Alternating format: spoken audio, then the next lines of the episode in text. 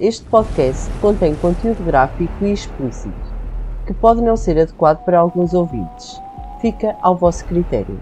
É pessoal, bem-vindos ao nosso podcast. Eu sou a Elodie, E eu sou a Inês. somos as amigas que falam de crime, do inexplicável e do paranormal. Viagem conosco pelo desconhecido, pelo lado obscuro da mente humana. Vamos pelas ondas do mistério. Por isso, embarquem conosco nesta viagem obscura.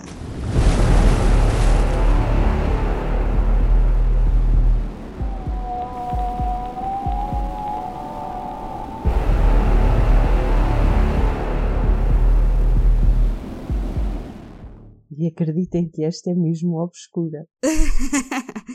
É pessoal, hoje é sexta-feira! Yeah! Yeah! Trabalhei a semana inteira! Yay! Foi Yeah. muito difícil esta semana passar. Ai, muito mim difícil. também. Não gostei nada desta semana. Ai, cansadíssima. Enfim. E então, Inês, tens algumas novidades? Só no continente!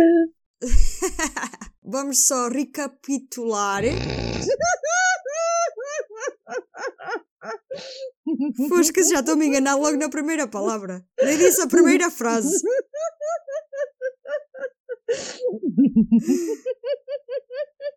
Recapitular! Vamos só recapitular um pouco da primeira parte do Jeffrey Dahmer, né?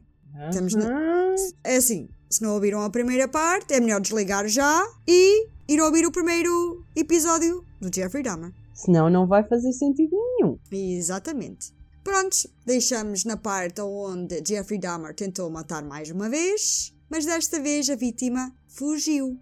O miúdo foi o Kisan Sen... Este, o último nome eu nunca consigo dizer. Senta Samphone. Senta! Yeah, tem-! Coitadito do rapaz. Kisan Senta Safone. Tinha apenas 13 anos. Não sei se tu te lembras de- do fim de- do, Lembro. Ele conseguiu convencer o miúdo a ir com ele, depois de oferecer 50 dólares, para que ele fosse modelo, tirar fotos ao miúdo. Mas, obviamente, a intenção do Jeffrey era outra. Ele drogou e começou a tirar fotos do Kissan, mas depois pediu para ele tirar a roupa. O garoto assustou-se com o comportamento dele e, mesmo estando completamente drogado, conseguiu fugir. O Jeffrey foi preso e acusado de agressão sexual de segundo grau. Ele conseguiu sair da prisão depois de declarar-se culpado e pagou a fiança. Ele, nessa altura, foi viver com a avó, novamente, até aguardar julgamento. Ele declarou que ele achou que Kissan era mais velho e, no julgamento, ele expressou-se extremamente arrependido pelas ações deploráveis. Ele conseguiu convencer o juiz e júri que ele queria mudar.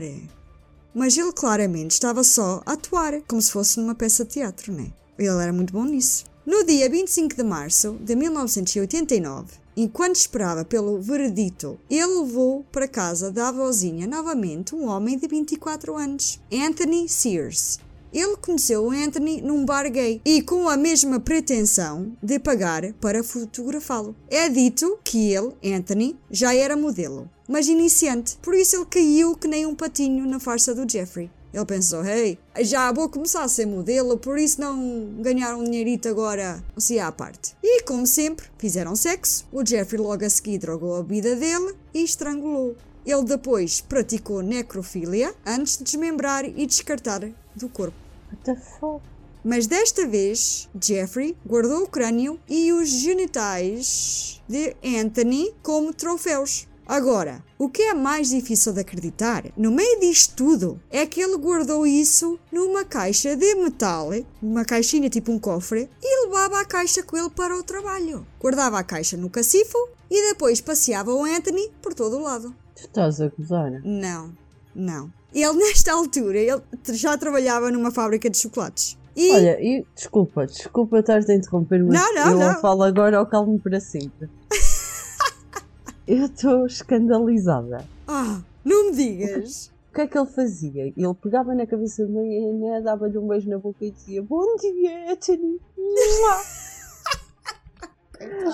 Deixa-me acariciar os teus genitais. Que nojento, não é? Oh, O que é que ele, real... o que é que ele realmente fazia a passear aquilo?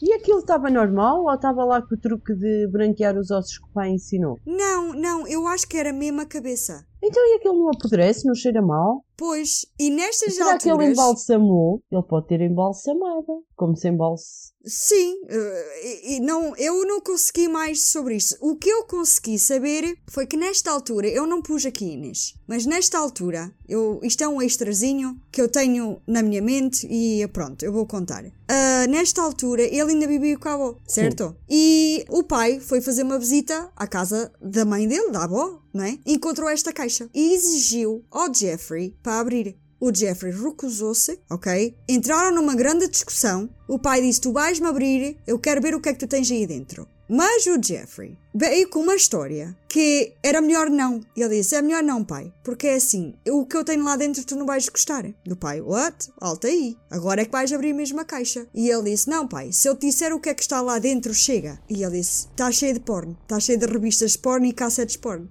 E o pai: Ok, filho.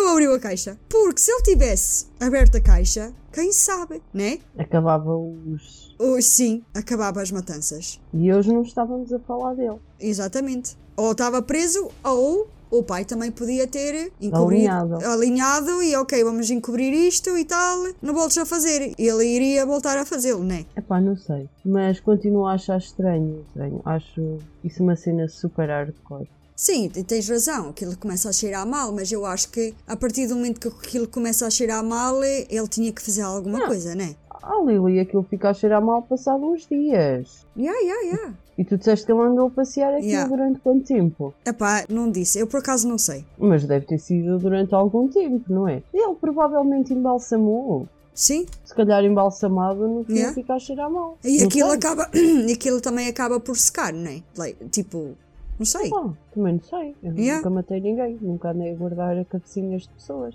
Sim. sei que já vi vários animais embalsamados. Sim, e provavelmente ele até sabia fazer isso, né? Sim, a minha mãe tinha uma amiga, tinha um macaco, Uhum. trouxe lá de Moçambique. Ela era moçambicana, era branca, os pais eram portugueses, mas sempre moraram em Moçambique. E ela tinha um macaco. E o macaco morreu, Oh, morreu envenenado com o remédio dos ratos que ela tinha na garagem. Ei, coitada. O macaco andava com ela para todo lado. Assim como as pessoas andam com os Sim, na sim, mala. sim, sim, Ela sim. andava com o macaco. Ai, mas isso é da fixe, eu gostava de ter um macaco. Ah, gostavas? Olha, eu não gostava nada do macaco dela, que sempre me via e agarrava só os meus cabelos. Era o que fazia ter cabelos lindos. Yeah. Ele queria, eu quero os teus cabelos, Inês, é muito mais bonito que o meu pelo. Pronto, olha. E, e ela, quando ele morreu, fomos embalsamar. Ela arranjou tipo um tronquinho e eles Ai, mas eu não sei se eu queria. Era tipo agora E embalsamar o era misé. nojento, era nojento, porque sempre que tu entravas em casa dela, tu vias lá o macaco olhar assim para os Hum, berros não. galhados. Era bué creepy. Yeah. Não, era como se eu agora balsamasse agora o meu misé. Tipo, nunca na vida. Com uma bolinha de pelo no meio da, com uma bolinha de lã no meio das patas. Não, coitadinho do meu misé. Não sei, então não não sabemos como é que ele andava, se embalsamou, se não embalsamou. Sim. E os genitais? Será que ele usava aquilo para. para porno, como disse ao pai?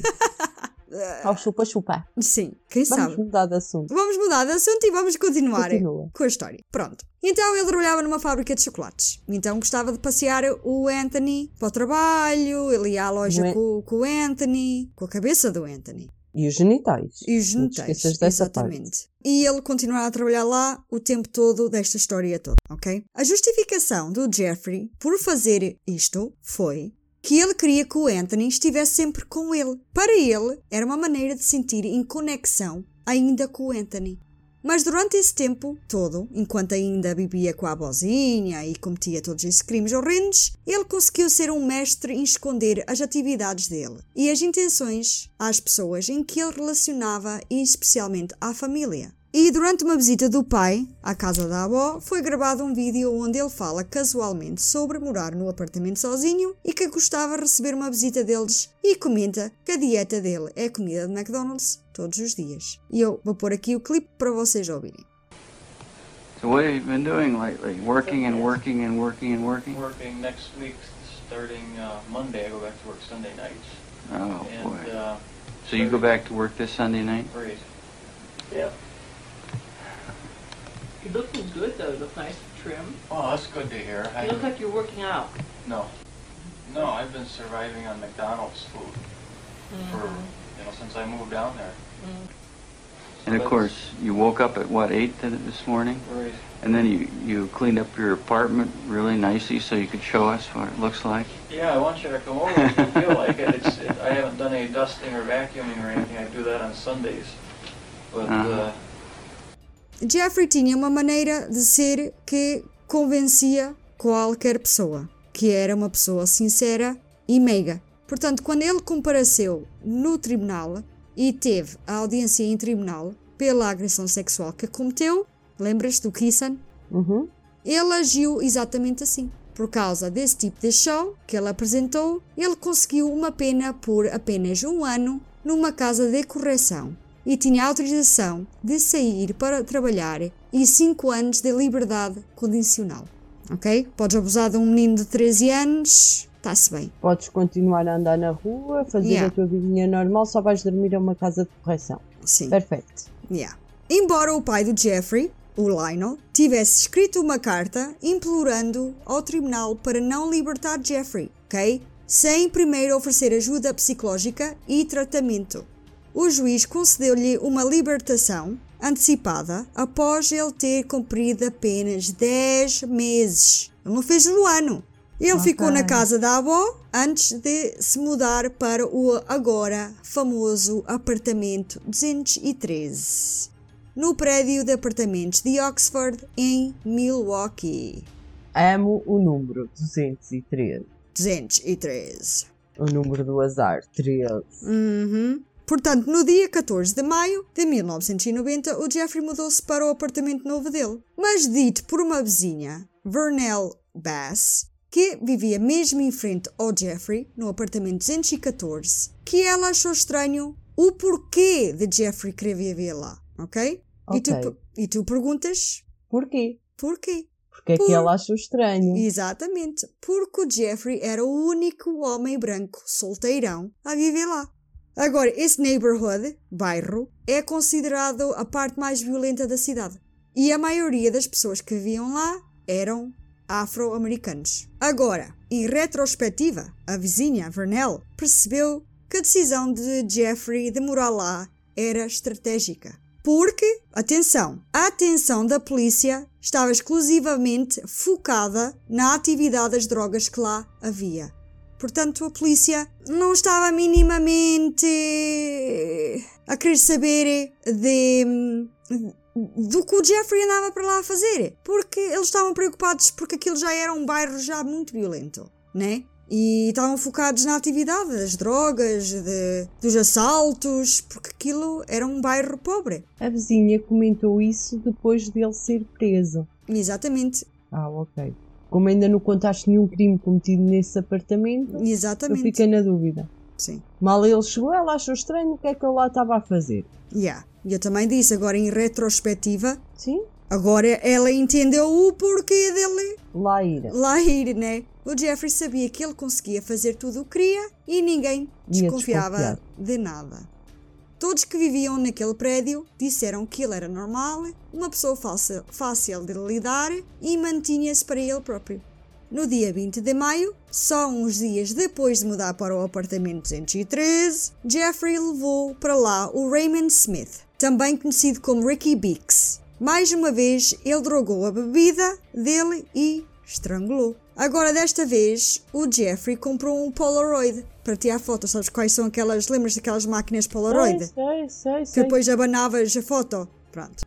Sim, ele já tirava fotos, mas desta vez ele fotografava o cadáver em posições sexuais. Ele já estava a começar a pô-los em. Estás a ver? Tirava fotos antes de começar a desmembrar e depois. Portanto, ele punha em posições sexys o corpo, tirava fotos e depois, depois de desmembrar o corpo também. O processo em si. E depois tocava blow pop, Provavelmente. Provavelmente tocava ao blow pop. É, vai, eu sei que isto é nojento. Mas tu, porquê é que tu fazes-me rir? A sério, eu quero ficar séria. Porque isto são assuntos. Ei, Inês, não te ris, eu estou-te a ver. Isto são assuntos sérios, Inês. Ah, tu fazes-me rir. Eu estava a falar sério. Eu, Eu também estava a ser séria. Eu sei. Ui, sim.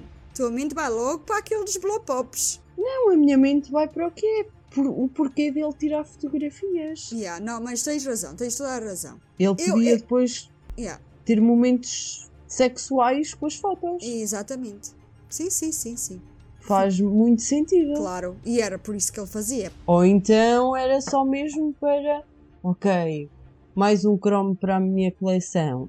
Yeah, Uma caderneta de cromos Uhum. morto por mim. yeah. Epá, não sei. Eu já vou contar um bocadinho mais à frente. E... Ah, então, então Mas tu vais, tu, vais- Ju, tu já estás a acertar em todas. Pronto, então continua lá a história que é para nós não nos perder. Ele mais tarde disse que ele fazia isso para que essas vítimas continuassem vivas na memória dele. Ok. É como tu ainda agora disseste, né? Eu acho que era de maneira de reviver essas experiências cada vez que olhasse para as fotos. Olha, tenho uma dúvida curiosa. Não sei se vais conseguir responder. Onde é que anda a caixinha? Caixinha, não sei. Nunca mais falou-se na caixinha. Então, e, e ele Quer dizer- continuava com. Fala-se, mas é mais aqui à frente e eu penso que deve ser a mesma caixinha. Eh, Então a cabecinha e os genitais do outro moço. Epá, Já- não sei. Se calhar branqueou, estás a ver? Não sei. Não sabes, pronto, ok. Ah, mas tenho outra dúvida. Ele continua com o mesmo processo de carne para a, para, para a lixeira, ossos, Hum, para, uhum. os- para a mata, para o jardim, para. Isto vai escalar. Pronto, mas o outro que ele matou, Deve ter, sido, deve ter sido o mesmo processo, sim. o mesmo processo. Sim, ok, sim, sim. Está bem. Migalhar, mas migalhar os ossinhos. Os ossinhos, exatamente. Não, isso, isso foi isso foi lá na, em Ohio que ele fez ao Stephen Hicks. Ele na casa da avó não espalhava lá, ah, os ossinhos por lado nenhum, ok? ficaram- Ok. Ele guardou foi esqueleto, não foi? Ele guardou os ossos de, de um ou qualquer coisa por algum tempo, mas depois, Depois. descartou. yeah. Ok. Pronto, assim ele lembrava-se de cada momento que ele teve com o corpo, né? É como nós quando vamos de férias. A gente tira fotos, para quê? Nós guardamos as fotos para nunca nos esquecermos dos momentos felizes que vivemos nos, nos sítios. Exatamente. E, e eu vejo que ele deve ser o mesmo para ele, né? Para relembrar a sensação sexual que teve com cada vítima, Ou né? para relembrar os momentos felizes de matar e desmembrar os corpos. Exatamente. É assim, ele excita-se por desmembrar pessoas. Portanto, yeah. Yeah. Então ele se calhar olhava para as fotos para mo- motivar o blow pop. Eu gosto Ficou mais quando tu dizes Blow pop. blow pop. Tão fixe. O Jeffrey também guardou o crânio do Ricky como lembrança. O crânio. Fuck, man. O crânio é O diferente crânio. da cabeça. Exatamente. Ele rapidamente apercebeu-se que estava infeliz porque andava a desperdiçar os corpos, que ele assassinava, né? Jeffrey então começou a entreter a ilusão de que se ele os cozinhasse e comesse a carne deles, as vítimas iriam viver dentro dele para sempre. Estás a gozar? Ele Não, comia carne humana. yeah. Mas é assim, ele não ia viver, as pessoas não iam viver dentro dele para sempre, porque ele ia acabar por eh, Expulsá-las. expulsá-las, né? Eu isso, eu de uma não- forma tão linda, Yeah, não eu, eu não consegui, tipo, che- chegar ao, ao que ele queria dizer. é, Tipo, bom, eles não vão viver Sim. dentro de ti. Eu sei, eu estou aqui. fica, fica sempre uma gordurinha. uma... Tipo, este rolinho deve ser o Ricky. Este deve ser o Steven. Olha, este aqui que está mais. Este aqui que está assim um bocadinho maior é, é o não sei quem porque era mais gordinho. Eu tinha mais gordurinha. Eva. Olha, olha a celulite do cu. A celulite do cu. Deve ser daquele que tinha muito Um cu celulite. grande. Epá, nós não somos em condições, Inês. Claro que somos. Somos, pois. Ah, pronto. Enquanto ele provava o Ricky, yum yum, yummy yummy in my tummy. Então e como é que ele fazia? Como é que ele os cozinhava? Como Epá, nós cozinhamos carne de porco e carne de vaca? Tipo, bifinhos, epá, não sei. Epá, não uma sei. carne de porco alentejana, Deve ser, é assim, estufadinho. um estofadinho com cenouras e ervilhas e uma batatinha. Yeah, então a, a ótima cozinheira, a nosso episódio, o segundo episódio, ela fez um, um guisado, não foi? Tipo, com. Ah, e deixou a cabecinha a cozer numa panela. Exatamente. Este, não, anda com elas a passear numa malinha. É, é mais fofo. Eu acho que ela baseou-se muito nos assassinatos do Jeffrey. A cabeça a cozer na panela. Ela se calhar tirou muitas ideias deste caso do Jeffrey. Mas digo-te, ela foi melhor, que ela fez um tapete pela humana. Foda-se. Uma cortina e pendurou na porta. Uhum. Nice. Ela pensou, este vai ficar para sempre. Nem o Jeffrey conseguia fazer isso. Ah, porque ele não trabalhava num talho. Yeah. Pronto, enquanto eu ainda agora estava a dizer, o Rick, ele comia e provava ao Ricky, ele olhava para a Estou mal foto. disposta. Yummy! Mmm! Ah, Yummy, cala-te. yummy! Yummy, Cala-te, yummy, and my tummy. Hum, hum, hum, hum. Ele Até olhava. Podes lembrar aquela, aquela máquina, aquele robô de cozinho. Yummy! Estou a imaginar a Tá. Yummy a cozer carne humana. É, Pronto. Ele, enquanto comia, olhava para a foto do cadáver do Ricky. Ele mais tarde. Foi ele que contou. Desculpa eu estar-te sempre a interromper, mas este, este caso é horrível e deixa-me super curiosa em muitas coisas. Hum. Ele, ele é, é que contou estas coisas todas Ao pormenor, sim. ao pormenor, Sim. sem pudor. Não. Estas coisas foram saindo porque ele foi contando aos investigadores e coisas assim do género e, e as coisas saíram, né? Epá, eu não sei se, se realmente saiu da boca do Jeffrey. Diz que sim, mas será? Hum, não é será, é verdade porque até há alguns comentários que ele faz numa entrevista que eu já vou-te contar. Então continua. Ele mais tarde. Pois. Ele mais tarde tentou explicar a mudança para canibal, dizendo: Não há como dizer isto sem soar horrível. Não sei como descrever. Você já comeu filé mignon muito macio. Deu-me alguma satisfação. Fez-me sentir como se eles fossem parte de mim. Já. Que O nojo. Filé mignon? Já provaste filé mignon? Eu não, isso é comida de rico. Pois é. Não, eu também acho que nunca, nunca, nunca provei, nem sei que raio de carne é essa, nem é, como é que é feito. Hum, temos que ir à França. É de boi. Olha, vamos à Era- França, vamos ter com a minha mãe Let's go. e vou, vou pedir para ela levar-nos para um restaurante chique. Ah, queria, queria ver que eu ia contigo para a França e só estou aqui a provar o filé. Ah, não, não, não, não, não. Não, não, Não, não. Tu vais comigo. Ah, merci. Beaucoup. Vais ao cu a quem? Bem, o Jeffrey matou outra vez no dia 24 de junho de 1990. Ele levou para casa o Edward Smith. Isto agora era um por mês? Um em maio, um em junho? Yeah. Ele escalou aqui, depois de mudar para o apartamento e sozinho. Ele levou para casa o Edward Smith, tinha 27 anos. Ele drogou, estrangulou e desmembrou o Edward. O Jeffrey tentou secar o crânio do Edward no forno, mas não resistiu com o calor e partiu. Ele é um bocado nabo, né? Vais pôr um, um crânio no forno. Com N maiúsculo. Ok, é- é- é- diz que é- o Jeffrey é inteligente, mas não sei até que ponto. Não, ele, ele provavelmente era É- só o crânio, era só para secar os ossos. É, E ele, ele se calhar não fez isso a grande temperatura, mas foi o suficiente para o osso ressequir demais e, e partir. Sim. Ah, Ah. Sabes que isso podia ter assim uns ossinhos mais frágeis. Ele estava Exato. habituado a ossos mais. Então, mas pronto, continua. Ele meteu no forno, partiu e depois. Foi só o que eu tenho deste caso. Então, mas Edward. encontraram, encontraram estes crânios todos. Uhum. Ele guardava estes crânios depois de. Este não o guardou porque partiu. Pronto. E ele diz: Ah, não tenho o crânio de não sei quem, porque olha, meti-o no forno e ele partiu. Então Exatamente. fora, não ia guardar um crânio partido. Yeah. Ele Ele confessou a, to- a todos os crimes que fez, Inês. Todos. Ele se quisesse, ele não tinha. Yeah. Ele se quisesse, ele não tinha falado do primeiro assassinato. Contou tudo. Ao pormenor. Ele não teve problemas. Vamos continuar porque eu não quero estar a revelar eh, a história.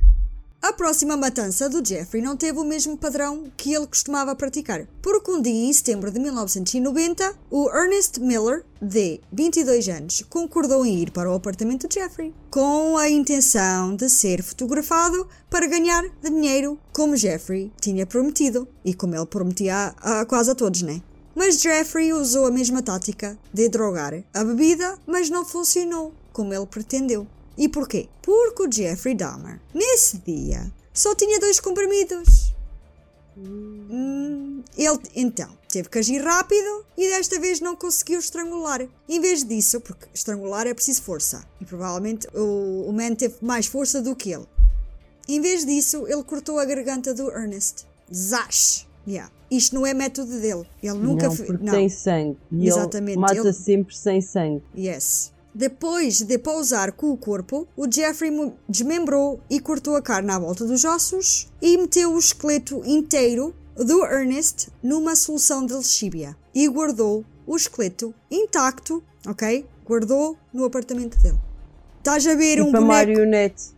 Sim, estás a ver. Não era a marionete, desculpa. Era tipo aquilo que ele levou e deitou na caminha dele, a dormir abraçada a ele. Agora Ah, pois, mas isso era um manequim. O manequim, fogo. Era o manequim. Sim, mas agora estamos a falar os ossos. Ele tipo. Então, vai eu tenho, eu tenho uma pergunta. Desculpa estar-te a interromper tantas vezes, mas tenho uma pergunta. Tu tens noção que para pôr os ossos numa solução de lexívia, um esqueleto inteiro, Uhum. ele precisava de um sítio grande, tipo uma banheira? Hum, provavelmente. E se calhar tinha uma banheira. Epá, onde é que... E precisava de muita lexívia. Exatamente. Mas era crazy. Era, exatamente.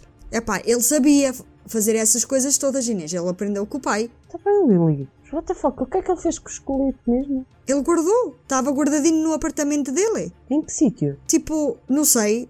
No fim, eu tenho, eu tenho mais informação. Mas ele tinha no apartamento. É só o que eu vou dizer agora. Ai, Inês, para de ser curiosa. Mas é continua. assim, ele provavelmente tinha aquilo tipo a enfeitar, porque tu entras no médico e também vês um esqueleto, mas é em plástico. E ninguém, ele até podia ter isso na sala, ninguém ia desconfiar que aquilo era humano. Né? Mas era mesmo crazy. Yeah. Dark man. É dark mesmo, very dark. A seguir, no dia 24 de setembro de 1990, foi o David Thomas, de 22 anos. Ele drogou, estrangulou e desmembrou o David na forma regular dele.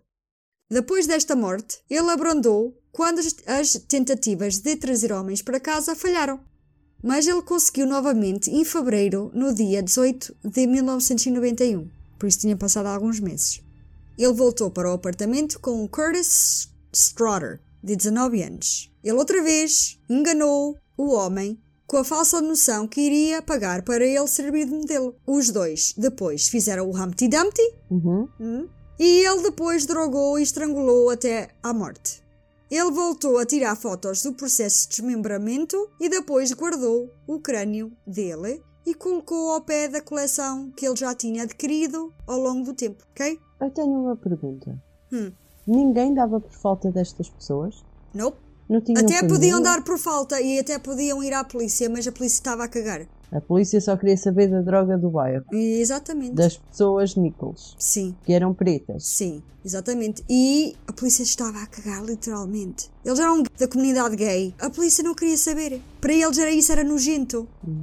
Nesses Mas anos. gay podes morrer. Yeah. Nesses Pá, não é anos. assim há tantos anos, é 1991. A Inês, que mesmo nestes anos, há de me dizer quantos, quantos eram assumidos aqui em Portugal e se eram assumidos, se, se as pessoas olhavam para eles com bons olhos. Mesmo hoje em dia, as- a maior parte das pessoas não Isso. olha para eles Ah. com bons olhos. Exatamente, Era o que eu exatamente. dizer. Exatamente. Mas, Portanto, estamos a falar em 1990. Lembra-te que houve, anos 80, 90, foi a crise da, da, da SIDA. E então as pessoas achavam que a comunidade gay é que trouxe a SIDA. sim, eu lembro. Eles é que eram os culpados.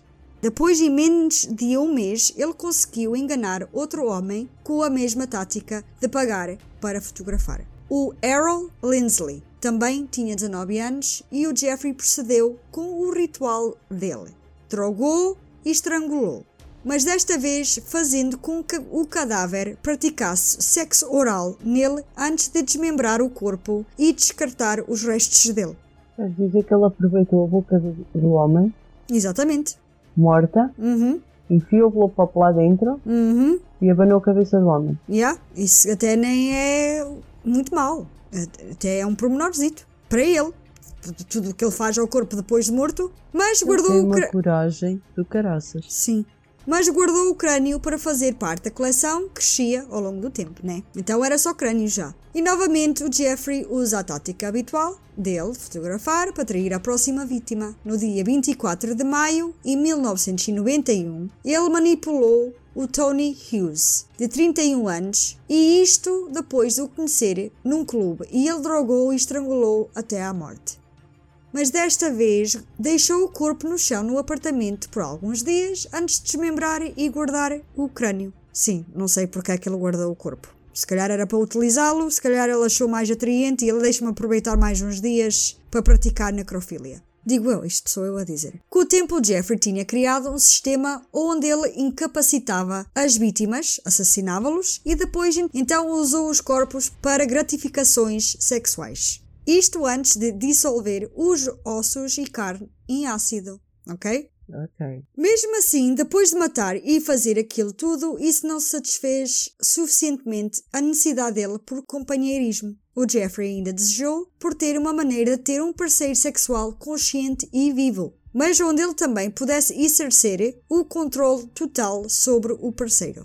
O Jeffrey então embarcou em experimentos sádicos, com o objetivo de colocar os homens num estado quase zombie. Isto para estar em completo controle sobre eles. Ele disse: Eu queria ver se era possível de fazer. Parece nojento, tipo zombies. Pessoas que não teriam vontade própria. Comecei então a usar a tática de perfuração. Esta técnica de perfuração que ele está a referir envolve perfurar buracos no crânio das vítimas. Isto enquanto eles ainda estavam vivos. Eu estou tão mal disposta. Ele depois punha ácido clorídrico nos buracos, tentando fazer lobotomias. Sabes o que é uma lobotomia? Eu acho que estou a dizer bem. Se não tiver a dizer bem, olha, paciência. Fazer labar-me. Uma coisa assim. Lembrava-se de cada coisa. Yeah. E este ácido vai comendo aos poucos o cérebro, né? E agora, imagina morrer assim. E ele fez isso a quantas pessoas? Vou contar. A primeira vez que ele tentou esta experimentação à vítima, morreu logo. Então ele experimentou novamente, mas com um ácido diluído. Ok. Ele estava com algumas dificuldades em aperfeiçoar esse método e, com muita tentativa e erro, simplesmente não conseguia. Já não chegava a matar a vítima, mas ele já tinha que torturar a pessoa para ter alguma gratificação sexual. Imagina, só tu a passar por isso. Primeiro estás viva, estás consciente, se calhar drogada, e ele vem com um berbequim e fura-te o cérebro enquanto estás viva. E depois pôr ácido lá para dentro. Nem dá para imaginar. Não, o gajo é mesmo Epá. Eu morri logo de um ataque cardíaco. Mal ele viesse com o berbequim. Era tipo, what the hell? Morri, acabou. Eu, eu nem quero imaginar. É que eu, é sério, eu morria só de ataque cardíaco com medo. Tu estavas drogada, nem sentias, nem É pá, nada. tá bem, mas. Tu morrias quando acordasses e visses tinhas buracos na cabeça. Yeah. Aí é que dava. E as dores que devias sentir. Yeah. Bem, é assim, o Jeffrey Dahmer não é burro. Ele devia saber que pôr ácido no cérebro que a pessoa não vai sobreviver, né? Eu, eu penso assim. Eu não sei qual era a ideia dele. Eu acho que era mesmo para torturar o homem. Não sei, não faz sentido. Pões ácido no cérebro, cérebro, não, aquilo comia o cérebro logo. A pessoa nunca ia resistir. Ponto. Aquilo dava-lhe menos trabalho a limpar o crânio quando, Se calhar. quando a pessoa morresse. é- será que ele comia o cérebro? Antes de pôr o ácido. Yeah. Nos, nos, se calhar comia. Faz lembrar o filme o Hannibal. O Hannibal Lecter. Se calhar foi. foi Inspirado. Mas pronto, ele é burro. Olha, ele é bem inteligente. Já viste as pessoas que ele matou e não foi apanhado? Sim. E ele de burro não tinha nada. Ai não. Ele era bastante inteligente, usou técnicas espetaculares. O, o pormenor de ir para um bairro onde sabia que não ia ser descoberto é. O gajo era mesmo Era, era, era. super inteligente. E era. a parte de estar a meter eh, o ácido era uma experiência. Ele, para ele, eh, as vítimas eram objetos. Exatamente. Mas mesmo assim, epá, eu acho que ele tinha algum prazer em, em- em fazer com que as pessoas sofressem. Devia ter, claro que. Yeah. Ah, mas ele tentou again. Desta vez num miúdo de 14 anos. E isto vai deixar-te um pouco em choque, ok? O que é que ele tentou no miúdo? Furar o cérebro? tu vais ficar o quê, man? Este miúdo era o, o irmão daquele miúdo que conseguiu fugir. Lembras-te? Que ele até o que foi. fez com que ele tivesse um ano preso. Exatamente. Ok? 10 meses, vá. Sim, esse mesmo. Isto foi uma vingança. Epá, eu não sei se ele sabia, mas. Olha, em maio, dia 27 de 1991, Conorak Synthesamphone, O outro era Kissan, este é Conorak. Mas ele foi resistente, como ao irmão. Mesmo depois de ser drogado e sexualmente abusado, o Conorak fugiu do apartamento, igual ao irmão. E chegou à estrada nu e desorientado. É dito que hum, o Jeffrey saiu quando ele fugiu. Foi comprar cerveja a uma loja, ok? E foi assim que o miúdo fugiu. Nesse momento, quando o miúdo fugiu e foi para a estrada, uma rapariga, Nicole Childress, e a amiga estavam a conduzir naquela estrada e viram o miúdo. E ele via-se que não estava bem. Elas encostaram o carro e viram que o miúdo estava num estado zombie. Tipo, não estava bem. A Nicole relata que ele estava incoerente e a tremer. E viu que sangue saía pelo rabo, pelo reto. Ela ligou aos 112 e disse: "Ah, Olá, estou na estrada e está aqui um jovem. Ele foi espancado. Ele está muito pisado. Ele não consegue se levantar sequer. Ele está completamente nu. Ele está muito ferido. Acabei de o ver. Ele precisa de ajuda. O despachante pergunta onde é que ela está e ela responde 25th and State, na esquina de 25th and State. É o nome da estrada. E agora vou pôr essa chamada. Okay, hi. Um, this um, I'm on 25th and State, and this is young man. He is butt naked. He has been beaten up. He is very bruised up. He can't stand. He's study fall out. He has he is butt naked. He has no clothes on. He was really hurt, and I, you know, I ain't got no cord on him. I just seen him, and he needs some help. Where's, where's he at? On 25th and State, the corner of 25th and State. E enquanto ela estava ao telefone, o Jeffrey aparece. Porque tinha ido comprar cerveja, como eu ainda há bocado disse, na loja da esquina. Ele puxou o Conorak para cima, né? Ele estava meio sentado, na tentativa de arrastá-lo de volta para o apartamento. Porque obviamente ele sabia que a polícia estava a caminho. A Nicole estava super desconfiada do Jeffrey e ela tentou lutar com ele até que a polícia e o pessoal médico pudessem chegar. Os bombeiros chegaram primeiro e cobriram o Conorak com uma manta, enquanto isso a Nicole estava acenando para os polícias, que era aí que estavam, não é? É aqui, parem aqui, estamos aqui. Os polícias chegaram e ficaram a falar com o Jeffrey. Ele estava a tentar convencê-los que Conorak era o amante dele e que ele bebeu uns copos a mais e que não sabia o que estava a fazer. A Nicole não estava convencida e insistiu. Avisou os polícias que ela duvidava muito dessa história. Os polícias descartaram a Nicole, ok? E disseram para é ela não se meter mais. Yeah. O Jeffrey disse aos polícias que ela estava a comportar como uma louca o tempo todo. Estava a incomodar o Jeffrey. A Nicole, frustrada, acabou por ir embora, mas foi só até ao final da estrada, até à casa da tia. Pelos bichos, a tia morava no final da estrada. Para contar a ela o que estava a acontecer. Quando ela voltou, já toda a gente tinha ido embora, incluindo Conorak. Sem saber o que tinha acontecido, ao miúdo, ela pediu à tia para ligar para a polícia para saber se ele ficou bem e se tinha ido para o hospital. Quando ligaram de novo à polícia, eles simplesmente disseram que o assunto ficou tratado e que o Conorak estava bêbado e isso tinha sido coisa de namorados. Também disseram que o Conorak era um adulto. A Nicole disse impossível, ele é mais novo do que eu. Ele só tinha apenas 14 anos. The intoxicated uh, boyfriend of another boyfriend. Well, how old was this child? It wasn't a child, it was an adult. The intoxicated Asian naked male was returned to his sober boyfriend, and uh, we're at eight. Ok?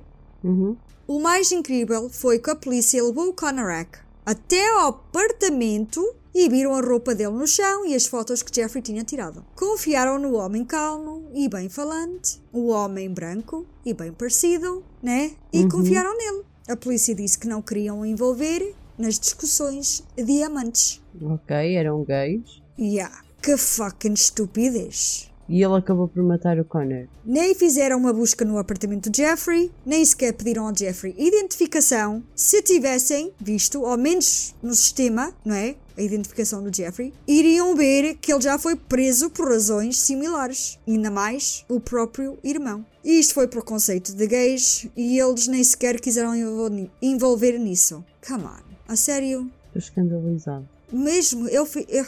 O puto tinha-se safado se a rapariga o tivesse metido dentro do carro. Yeah. Lembra-te isto. Ainda estava em liberdade condicional. Ele ia Por- preso. Ele ia preso. E ainda por cima, ao irmão do miúdo. Sem mencionar que eles tinham estado só uns metros de distância de um corpo. A polícia. No quarto estava o corpo de Tony Hughes, ainda por desmembrar. Lembras daquele corpo que ficou lá? Yeah. Yeah. Jeffrey mais uma vez passou. Pelos pinguinhos da chuva. E o puto é que se lixou. Yeah.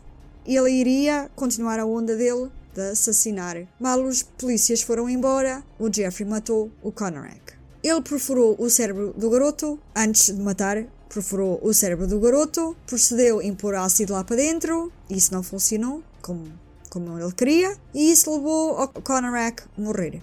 Ele então fez o habitual e desmembrou e juntou o crânio de Conorak à coleção dele. É triste, não é? É muito triste. Yeah. Porque Ele podia-se ter safado. Exatamente. Como ao É. irmão. É tipo, what? Coitado destes pais. Este pelo mesmo gajo homem. É horrível. Pelo mesmo homem. Este gajo é horrível. Ai. Depois disto, os assassinatos de Jeffrey só acelerou ainda mais. E ao tentar esconder melhor o número crescente de cadáveres no apartamento, ele comprou um barril enorme. Tipo, estás a ver os barris grandes? de- aqui nós Yeah. temos em, em Madeira. Yeah. Sim. Lá era de plástico. Encheu com ácido muriático, isto Ok. para dissolver os restos humanos. Yeah. Mano. O gajo é doido. Yeah. Houve o tal vizinho, Vernell Bass, acordou uma noite com o cheiro horrível que vinha do apartamento do Jeffrey. Quando a mulher do vizinho confrontou o Jeffrey do cheiro no dia a seguir, ele deu em resposta que o congelador dele tinha avariado e o cheiro era de carne que tinha-se estragado. Uhum. Estás com cara de. What the fuck? Gajo tem uma escola de Yeah. caralho. Acreditaram na resposta do Jeffrey, sem nunca imaginar que era cadáver. Olha, tenho uma pergunta. As, as vítimas não gritavam? Não havia barulhos estranhos? As pessoas achavam que ele andava sempre a fazer eh, com as ferramentas, porque ele tinha ferramentas, né? Lembra-te que ele drogava e depois estrangulava, por isso não havia luta. Está bem. Mas os vizinhos, eu vi uma entrevista que os vizinhos disseram que ouviam sim, mas achavam que ele estava a montar prateleiras e, ah, sabes, a fazer coisas em casa. Mas que era constante, que era uma coisa que ele fazia muitas vezes. Porque depois ele devia serrar os corpos. Uhum. Acreditaram, pronto, como eu ainda agora disse, era impossível o cheiro ser de carne estragada. Porque um corpo morto tem um cheiro único. Toda a gente o diz. Era carne, só que era carne humana. Sim, eu já ouvi pessoas a descrever que mal tu encaras ah, um corpo morto, o cheiro é mesmo Diferente, eu sei. diferente, sabes? Uhum. A morte, tipo, é- dizem que é- é- o cheiro é, é único. Será que as pessoas não, não conseguiam ver a- as diferenças? Enfim.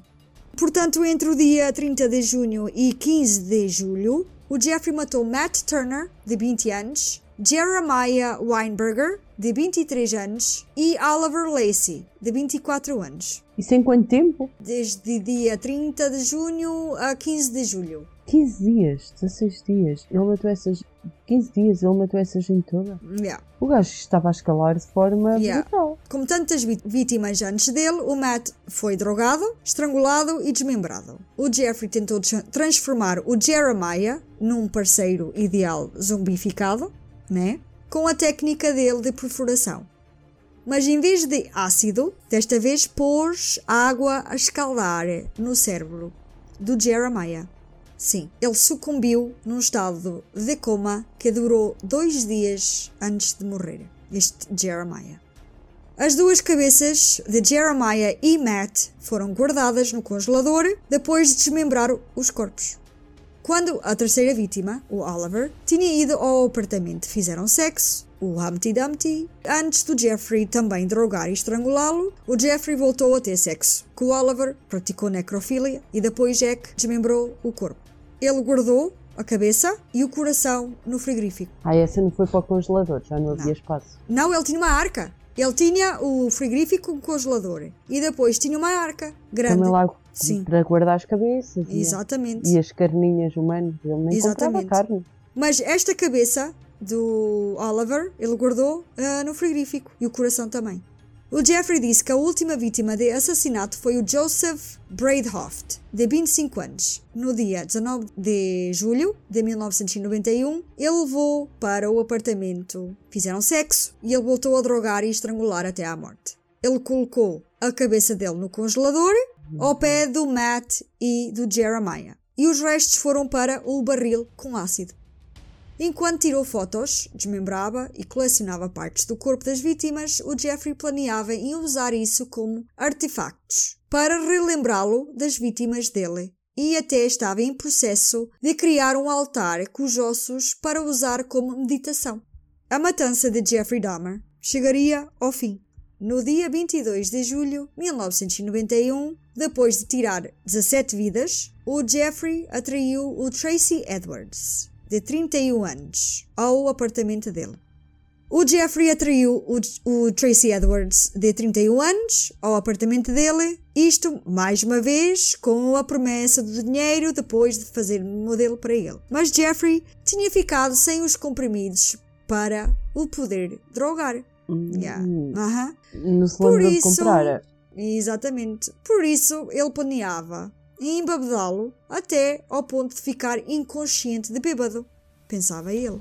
Depois de algumas bebidas, o Jeffrey pediu ao Tracy se podia algemá-lo para tirar fotos dele em posição de submisso. Mas o Tracy não estava a gostar muito dessa brincadeira. Quero referir que o Tracy não era gay Ok. ok? Pronto, ele não estava a gostar dessa brincadeira e mostrou claramente isso. O Jeffrey então entrou em modo de assassino e ameaçou a ele com uma faca É enquanto uma- mostrava. Desculpa, só uma Ah. pergunta. Ele é preto ou branco? Ele é preto. Ok. Pronto, ele, ele ameaçou com a faca e ao mostrar a faca ao Tracy, ou enquanto ele mostrava a faca ao, ao Tracy, ele começou a pedir para ouvir o coração dele, que ele gostava de ouvir o coração. Foi sentimental. Nha. Mas eu não tenho aqui, mas vou dizer. Quando ele meteu as algemas, foi quando o Tracy estava distraído, olhar para um aquário, porque o Jeffrey tinha um aquário em casa com peixinhos. Por acaso olhou para ver os peixinhos, distraiu-se e o Jeffrey não tem mais nada e mete a algema no, em um dos pulsos, estás a ver? Uhum. Yeah, foi assim que ele conseguiu pôr as algemas, porque o, o Tracy Edwards estava distraído. Ah, é dito que, hum, enquanto isto tudo estava a acontecer, estava a dar o filme O Exorcista. Ok, o gajo Yeah. é muito creepy. Não foi o 1, foi o 3 que estava a dar. Ok. E eu até achava engraçado porque o entrevistador até perguntou qual- se ele lembrava-se qual era o filme que estava a dar. E ele disse: Sim, lembro-me. Ele já estava a ficar desconfiado mal ele entrou. Ele disse que o apartamento sim estava muito bem arrumado, estás a ver? Para um gajo, mas desconfiou porque já tinha um cheiro esquisito e viu ácido, caixas de ácido no meio do chão. E ele, ele começou a, estás a ver? Ele começou a fogo. Isto não, aqui está aqui qualquer coisa que não está a bater certo. Já tinha um palpite, estás a ver? Pronto, enquanto o Jeffrey com a faca disse quero-te ouvir o teu coração, ele disse ao, ao Tracy Edwards: quando se come o coração de um homem, essa pessoa iria fazer parte dele para sempre. Isto era uma coisa comum para o Jeffrey dizer, porque ele chegou a comer os corações das vítimas, né? Uhum. Até tinha um mano frigorífico. Sim. Mas para o Tracy Edwards isso não era nada normal. Ele disse que o Jeffrey até começou a fazer. eh, Eu não tenho no meu script. Isto é, são extras que eu estou a pôr para aqui. Começou a fazer eh, chants, que é. ver? Balançar. Sim, falava, mas ele não conseguia ouvir o que é que o Jeffrey estava a dizer. Ele estava, parecia, estava num transe. Como se ele estivesse a fazer algum ritual eh, ou. Sabes? Ele balançava para trás e para a frente e, e dizia essas coisas e o man, foda-se. Que é isto? E ela tem que preparar Yeah. para sair daqui. Ah, sabendo que a vida dele dependia disso, né? Ele esperou até que o Jeffrey baixasse a guarda e bateu-lhe e mandou um pontapé antes de sair a correr do prédio. Ele ainda estava com as algemas penduradas no braço enquanto fugia do apartamento de Jeffrey. Enquanto corria pela estrada abaixo, ele acenou a uns polícias que estavam a passar e conseguiu descrever a pior situação que ele já alguma vez experienciou na vida. A polícia pediu ao Tracy para voltar ao, ao apartamento com eles e Tracy aconselhou-os a procurar pela faca que ficou no quarto. À primeira vista, quando chegaram a... e entraram, parecia um apartamento, como eu ainda agora disse, normal, arrumado. E o Jeffrey estava aonde? Ele estava à porta. Pronto, eles pediram para entrar. Ah, é ok. assim, Aliás, o Tracy é que foi primeiro para tirar as algemas, ok? E depois é que entrou a polícia. Porém, isto tinha um smell horrível, né? Era arrumado e tudo mais, mas tinha um smell horrível. O Jeffrey estava calmo e tinha concordado em ir buscar a chave das algemas e tal, mas com a descrição do Tracy, onde estava a faca, a polícia foi então inspecionar o quarto. Uhum. Quando lá chegaram ao quarto, fizeram um descobrimento grotesco. Estavam fotos espalhados pelo quarto todo. Fotos que mostravam corpos mortos e pousados em posições sexuais. Algumas das fotos tinha uma cabeça na pia de um homem que foi cortado, do pescoço até à brilha, e muitas outras cenas de desmembramento, ok? Depois de morto. Quando a polícia encontrou estas fotos, o Jeffrey ficou agitado e tentou lutar contra eles, né? Um dos polícias então atacou o Jeffrey para o chão e algemou. O outro foi até à cozinha, não sei que propósito ele foi abrir o frigorífico, mas foi, e imediatamente soltou um grito tão alto que ele diz que assustou-se com ele ele próprio próprio. com o grito. Yeah. O- É, é engraçado que na entrevista, ou até foi no documentário que eu vi, ele até disse que ele assustou-se porque ele não se tinha percebido que o grito era dele. Hum, Estás a perceber? yeah. Yeah. Na prateleira de cima estava uma cabeça humana com os olhos e boca bem abertos. Nojo. Tu tens a foto? Tens. Yeah. Imagina, abrir um frigorífico e ver essa. Oh my god. Até estou mal disposta. Jantaste bem? Olha, cala-te. Oh Inês, bem-vindo ao meu mundo. Que eu tenho que escrever isto tudo. Ah, Cala-te, continua. O que seguiu depois foi colocar o Jeffrey na esquadra e as horas mais longas da vida dos polícias foi quando descobriram as evidências dos, dos procedimentos horríveis de Jeffrey. Retiraram os restos mortais de 11 vítimas do apartamento. Encontraram quatro caixas de ácido muriático no chão da cozinha. A parte do congelador do, do frigorífico tinha sacos com corações e pedaços de músculo e bíceps.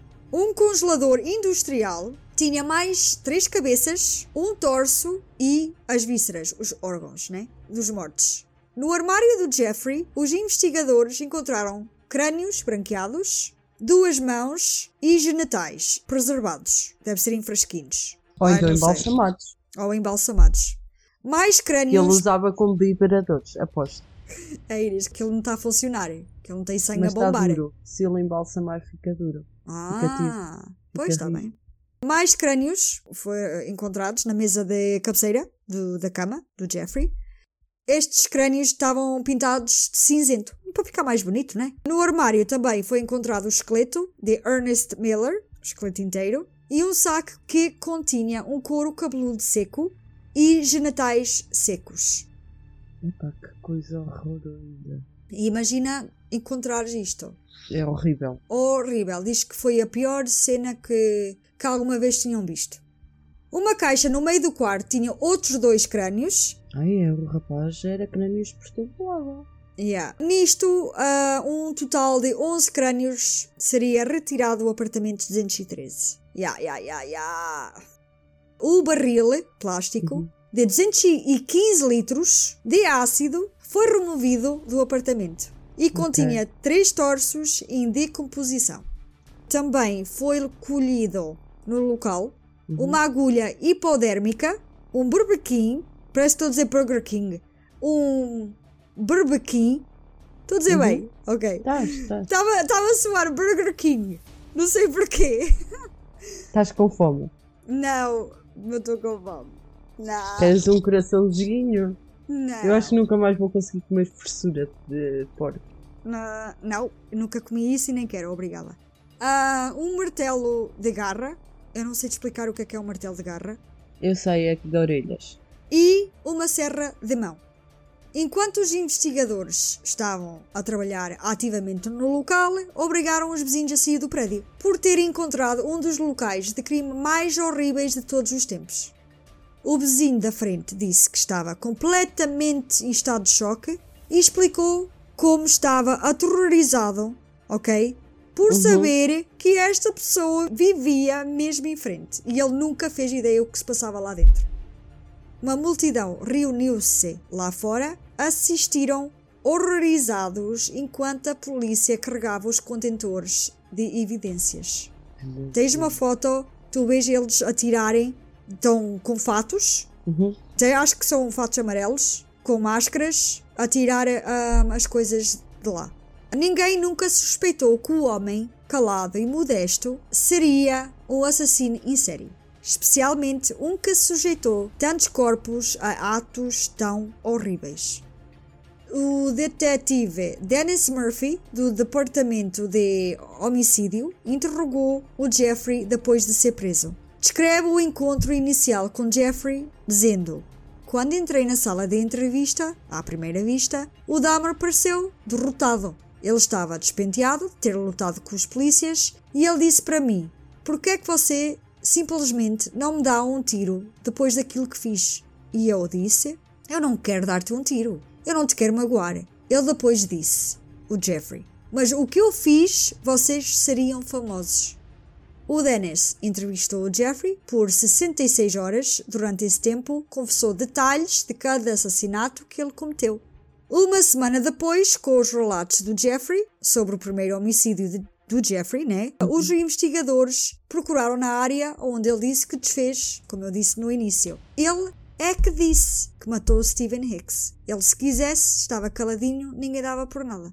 Para relembrar que foi na casa dos pais, em Bath, Ohio, porque ele é de Wisconsin e quando ele matou o Stephen Hicks foi em Bath, Ohio. Portanto, foi fora do estado. Ele podia ter ficado caladinho e ninguém sabia. Tanto procuraram que encontraram centenas de fragmentos de ossos, incluindo dentes e uma volta que foi logo identificado sendo do Stephen Hicks. Também tens foto. Que eles estão lá à procura na terra. Não sei se estás a ver. Sim. Então, Depois- procura Tem bidons, não é? Sim. Tem um homem com um bidão na mão. Tu vês é, é, eles também à procura na terra batida. Depois, no dia 30 de janeiro de 1992, o julgamento para as 15 vítimas do Jeffrey começou. Olha, porque é que só falaste em 15? As outras duas? 15, porque para já o Stephen Hicks conta. Não, porquê? Não conta porque foi fora de estado. Ah, ok. O caso criou tensão racial entre a comunidade, já que a maioria das vítimas eram homens negros. E só um jurado negro foi escolhido para servir, ok? Ok. O facto também que a maioria, a maioria que ele matou eram da comunidade gay mostrou que as forças policiais escolheram discriminar e não tomar as ações apropriadas para salvar a vida destes homens. A aparente negligência dos polícias ou dos policiais foi demonstrada pelas muitas vezes que não conseguiram intervir e impedir o assassinato. Isto sugeriu que não tomavam os devidos cuidados para defender os homens que o Jeffrey caçava. As fotos recolhidas do apartamento confirmava que o Conorak foi uma das vítimas do Jeffrey. O público ficou indignado completamente com o facto que a polícia tinha devolvido o garoto de 14 anos de volta ao Jeffrey Dahmer, sem investigar sequer. Esses policiais foram despedidos por causa disso, mas mais tarde foi dado o trabalho de volta. Ah, muito bem. Yeah. Podem voltar a trabalhar, podem voltar a levar crianças a assassinos. Estão Yeah. à vontade. Embora os advogados do Jeffrey aconselharam que ele alegasse inocente, yeah, como é que ele alguma vez podia alegar inocente? Ele confessou tudo. Bem, o Jeffrey alegou culpado, mas insano, na altura que cometeu os assass- assassinatos. Se o tribunal aprovasse a alegação de insanidade, ele seria enviado para uma clínica psiquiátrica em vez de prisão e não poderia pedir liberdade condicional a cada seis meses. O pai do Jeffrey concordava com o caso de insanidade, acreditando que o melhor sítio para o Jeffrey seria numa instala- instalação onde ele poderia receber tratamento profissionais de saúde mental. O pai estava convencido que o filho estava genuinamente arrependido daquilo que fez e, de acordo com o pai do Jeffrey, o Lionel, carregava culpa pelo facto de não descobrir o que o filho andava a fazer. Ele carregava a culpa. E disse: Eu sempre quis o melhor para o Jeff. Sempre. Eu só esperava e, e tinha esperança que ele falasse sobre as coisas que ele fez, o que quer que o estivesse a incomodar e arrumasse as ideias dele. O pai e a madrasta Sherry estiveram presentes todos os dias durante o processo de julgamento e em tribunal também esteve presente familiares das vítimas. Fizeram declarações de impacto, expressando a terrível dor e tristeza que os assassinatos causaram. Há momentos no julgamento que foram intensos para o Jeffrey. Os familiares estavam furibundos. Vou agora mostrar um clipe de um familiar, a irmã mais velha de Errol Linsley. oldest sister of Errol Lindsay, Jer- whatever your name is, Satan, I'm mad. This is how you act when you are out of control. I don't want to ever see my mother have to go through this again. Never, Jeffrey. Jeffrey, I hate you, motherfucker. I hate you. This is out of control. Don't fuck with me, Jeffrey. I kill you. God damn it. Look at me, motherfucker. I can kill you. What's your name.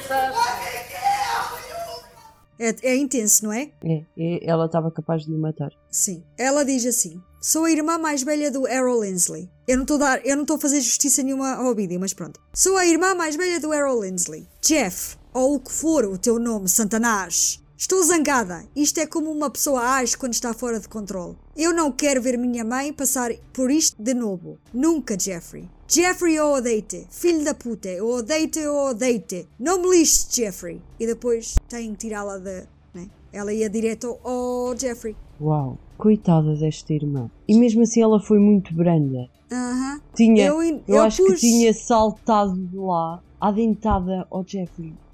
Agarrava-lhe no pescoço e matava. Pedaço. Ela tentou, ela bem que tentou aproximar-se dele, mas foi retida. Porquê é que ela foi retida?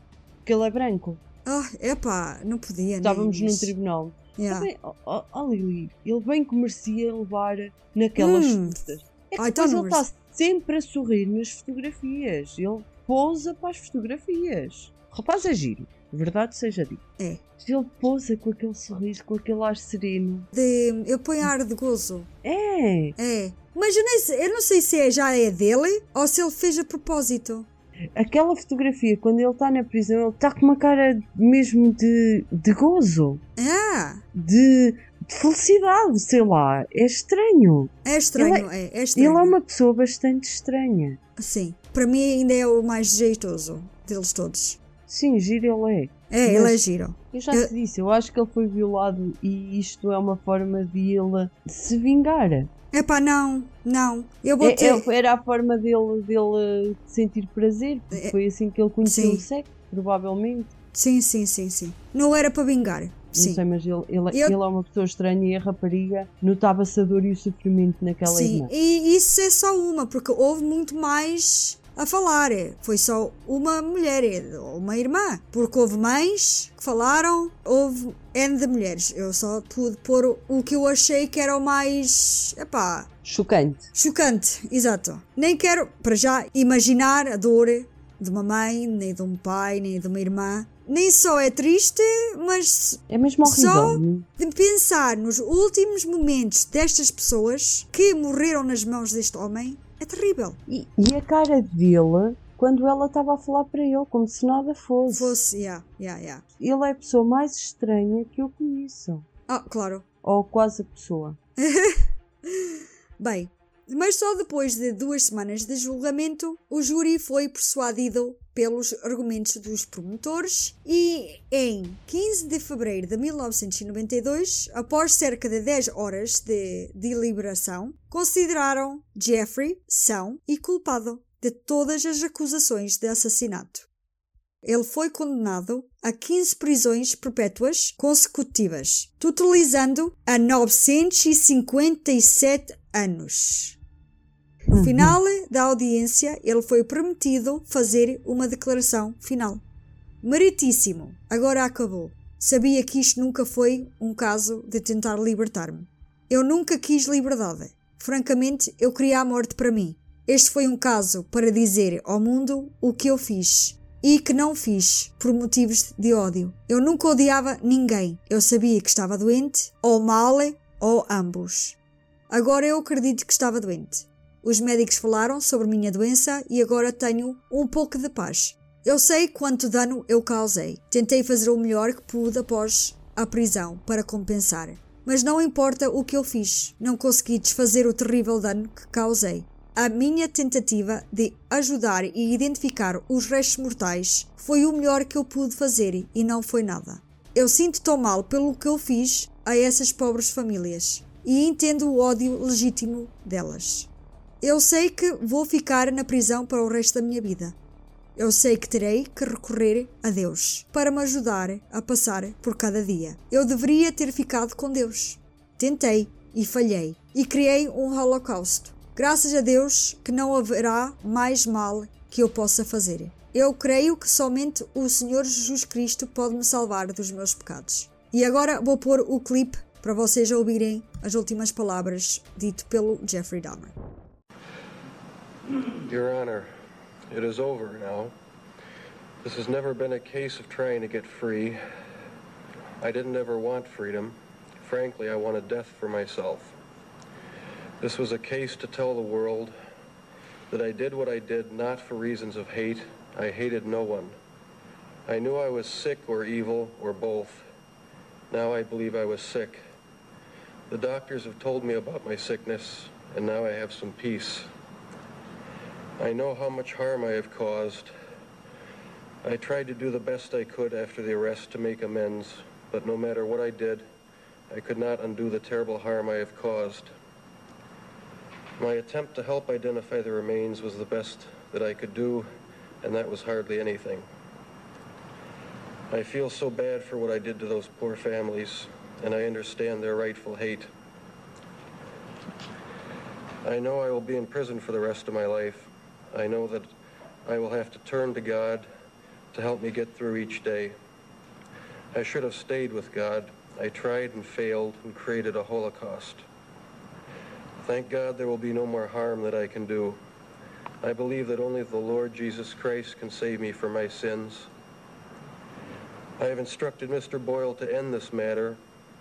I do not want to contest the civil case. I've told Mr. Boyle to try and finalize them if he can.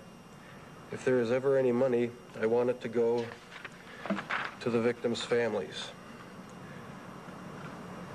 I've talked to Mr. Boyle about other things that might help ease my conscience in some way of coming up with ideas on how to make some amends to these families, and I will work with him on that.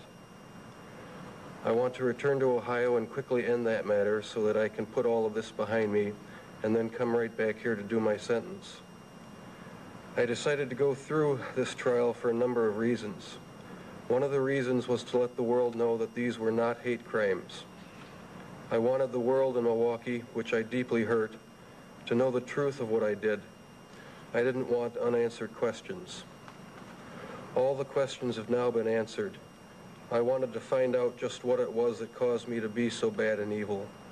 But most of all, Mr. Boyle and I decided that maybe there was a way for us to tell the world that if there are people out there with these disorders, maybe they can get some help before they end up being hurt or hurting someone. I think the trial did that. I take all the blame for what I did. I hurt many people. The judge in my earlier case tried to help me, and I refused his help, and he got hurt by what I did. I hurt those policemen in the Conorak matter, and I shall ever regret causing them to lose their jobs. And I hope and pray that they can get their jobs back because I know they did their best, and I just plain fooled them. For that, I am so sorry. I know I hurt my probation officer, who was really trying to help me. I am so sorry for that and sorry for everyone else that I have hurt. I have hurt my mother and father and stepmother. I love them all so very much. I hope that they will find the same peace I am looking for. Mr. Boyle's associates, Wendy and Ellen, have been wonderful to me, helping me through this worst of all times. I want to publicly thank Mr. Boyle. He didn't need to take this case, but when I asked him to help me find the answers and to help others, if I could, he stayed, stayed with me and went way overboard in trying to help me. Mr. Boyle and I agreed that it was never a matter of trying to get off. It was only a matter of which place I would be housed the rest of my life, not for my comfort, but for trying to study me in the hopes of helping me and learning to help others who might have problems. I know I will be in prison. I pledge to talk to doctors who might be able to find some answers. In closing, I just want to say that I hope God has forgiven me. I know society will never be able to forgive me. I know the families of the victims will never be able to forgive me for what I have done. I promise I will pray each day to ask for their forgiveness when the hurt goes away, if ever. I have seen their tears, and if I could give my life right now to bring their loved ones back, I would do it. I am so very sorry. Your Honor, I know that you are about to sentence me. I ask for no consideration. I want you to know that I have been treated perfectly by the deputies who have been in your court and the deputies who work the jail. The deputies have treated me very professionally, and I want everyone to know that. They, they have not given me special treatment. Here is a trustworthy saying that deserves full acceptance. Christ Jesus came into the world to save sinners, of who I am the worst. But for that very reason I was shown mercy, so that in me, the worst of sinners, Christ Jesus might display his unlimited patience as an example for those who would believe in him and receive an eternal life. Now to the King eternal, immortal, invisible, the only God, be honor and glory forever and ever. I know my time in prison will be terrible, but I deserve whatever I get because of what I have done. Thank you, Your Honor, and I am prepared for your sentence, which I know will be the maximum. I ask for no consideration. Depois disso, uma pessoa até, até sente pena. Agora é aquela Yeah. parte de perguntar. Perguntar o quê? Isto era mais um, te- um teatro do bem falante? Exatamente. Agora ou, aí. ou era arrependimento verdadeiro? Não é? Ele arranjou uma. Lá com o doutor, ele arranjou uma, uma desculpa para o Exato. que fez. Yeah. Ele sentia-se mal, mas achava que havia uma justificação para o que ele fez, que o que ele tinha era uma doença. E o que é que achas das desculpas dele se fosses um uma familiar de, de alguma vítima? Estava-me a cagar para as desculpas dele. Yeah, yeah. Se tu visses o Jeffrey, não fazia pior. Eu acho que o melhor era ele nem ter falado. Eu compreendo aquela parte em que ele em que ele se sentiu aliviado por Uhum. ter confessado tudo. Isto foi uma forma dele próprio se aliviar, porque isto devia atormentá-lo também. Naquela hora ele cometia aquilo, mas depois ele devia ficar a pensar. Ele, era trans- ele realmente devia ter um transtorno. Uhum. Isso eu não tenho a menor dúvida. Uhum. Não é uma pessoa normal que anda a passear cadáveres. Nope. Eu não é acho uma que pessoa ele. normal que faz o que ele fez. Ele devia ter um transtorno. E aquele facto do rapaz dizer que ele estava naquele ritual, de, hum, naquele transe, Uhum. eu acho que era um espírito que incorporava o Jeff. Só podia. Espírito É sempre os espíritos. Yeah, É, os a espíritos são os culpa- culpados de tudo. Exatamente. Não, eu Tudo. concordo contigo, Inês. Eu, eu acho que este pedido não foi para, para a família. Foi para ele próprio. Foi para ele próprio. Ele escreveu aquilo, ele estava a ler. Sim, para ele se sentir melhor com ele próprio. Ele tinha consciência que merecia tudo o que lhe estava a acontecer. Ele merecia realmente que tinha que ser castigado e que a prisão era o melhor sítio. Para ele, o melhor sítio seria a morte. Uhum. porque sabia que não ia conseguir fazer mais mal a ninguém. Uhum. Eu entendo o facto de ele querer morrer. Ok, Yeah. eu vou morrer, não vou. Ele podia querer morrer por dois motivos. Um, porque é horrível estar preso, ou matem-me para eu não matar mais ninguém. Sim. Ele, numa entrevista, ele disse que hum, era uma entrevista com ele e o pai, dentro da prisão. O entrevistador perguntou-lhe se ele ainda tinha aqueles impulsos, aquelas, aquelas coisas de matar, e ele disse que sim. Sim, tinha. Volta e meia, aquilo bem em ondas, sabes? Sim, porque ele agora sabia que o que ele tinha era uma doença. Sabia que provavelmente não havia cura para a doença dele. Uhum. A melhor solução mesmo era ele morrer, porque isso para ele também não devia ser bom. Ah, pois não. Ele devia automutilar-se e, e entrar em stress cada vez que lhe davam esses ataques de, de loucura. E eu Uhum. chamei isto de ataques de loucura. Yeah. É, é uma doença, é cliptomania, que roubam por roubar. Sim, sim, sim, sim. Que vão a algum lado e veem aquilo e até podem. E há cliptomaníacos que têm dinheiro para comprar tudo e mais alguma coisa. Uhum. Mas o prazer que lhes dá roubar Exatamente. é insubstituível.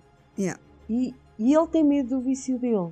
Yeah. Que sabe que não consegue controlar e sabe que pode fazer mal às pessoas e se calhar ele não quer. Eu, eu não digo que ele esteja arrependidíssimo, porque provavelmente não está, porque aquilo deu-lhe realmente prazer. Aham. Mas que não se sente bem com o que faz. Uhum. interiormente, porque depois há aqueles momentos em que ele deve ter os momentos de consciência, há aqueles momentos inconscientes, mas há os momentos conscientes, e os momentos conscientes são os que custam. Mas para o fim ele já não tinha momentos conscientes. Ele já estava a matar a Eito. Porque ele tinha tudo Para o... Para- Sim, sim. ele tinha, é como uma droga. Ao início, ah, vou, vou consumir droga, mas isto é controlável. Vou Yeah, matar yeah. uma pessoa, mas isto vou só matar uma. Sim, foi como eu disse no início, que isto, que isto Escalou. escala. Yeah, escalou. Escala, escala. e Ele- ele- E ele, para ele, era, a era a droga dele. era a droga. Era a dele. heroína dele. Que é mesmo assim. Era a heroína dele. E quando Era uma matar. pessoa não tem droga, fica ressacada. Ele, quando não tinha a droga dele, ele devia ressacar. Uhum. Ele devia ter aqueles momentos. Uma pessoa que, está Então- a ressacar tem tremores, tem frio, passa mal, fica doente. E o Jeffrey devia ter as- os mesmos sintomas. Não Sim, e há de reparar-. Que ele teve aquela altura parado, porque não conseguia ninguém. E de repente, quando ele foi sempre a eito. Como quer dizer, ele teve bué de meses parado, não Sim, conseguia. E quando conseguiu, é, foi, Foi, sempre a matar. at- foi aproveitar até ao fim. Yeah. E a sorte desse rapaz de conseguir fugir. Yeah. A desse e dos outros todos que vinham a seguir. Sim, sim. Isso, isto é especulação da a- nossa parte, atenção, a gente. Sim, ele quando apanhava alguém que visse que, ok, epá, eu não tenho indicação, mas eu vou ter que arranjar uma solução porque eu vou ter que o matar. Yeah. Eu vou ter Sim. que arranjar uma solução. E, e ele já estava num, num estado de inconsciência Sim, total. sim, porque eu em, até acho que ele nem estava à espera de levar o Tracy Edwards a casa. Porque quando entrevistaram o Tracy Edwards, o Tracy Edwards é que disse ao entrevistador que ele estava num bar, ele estava com.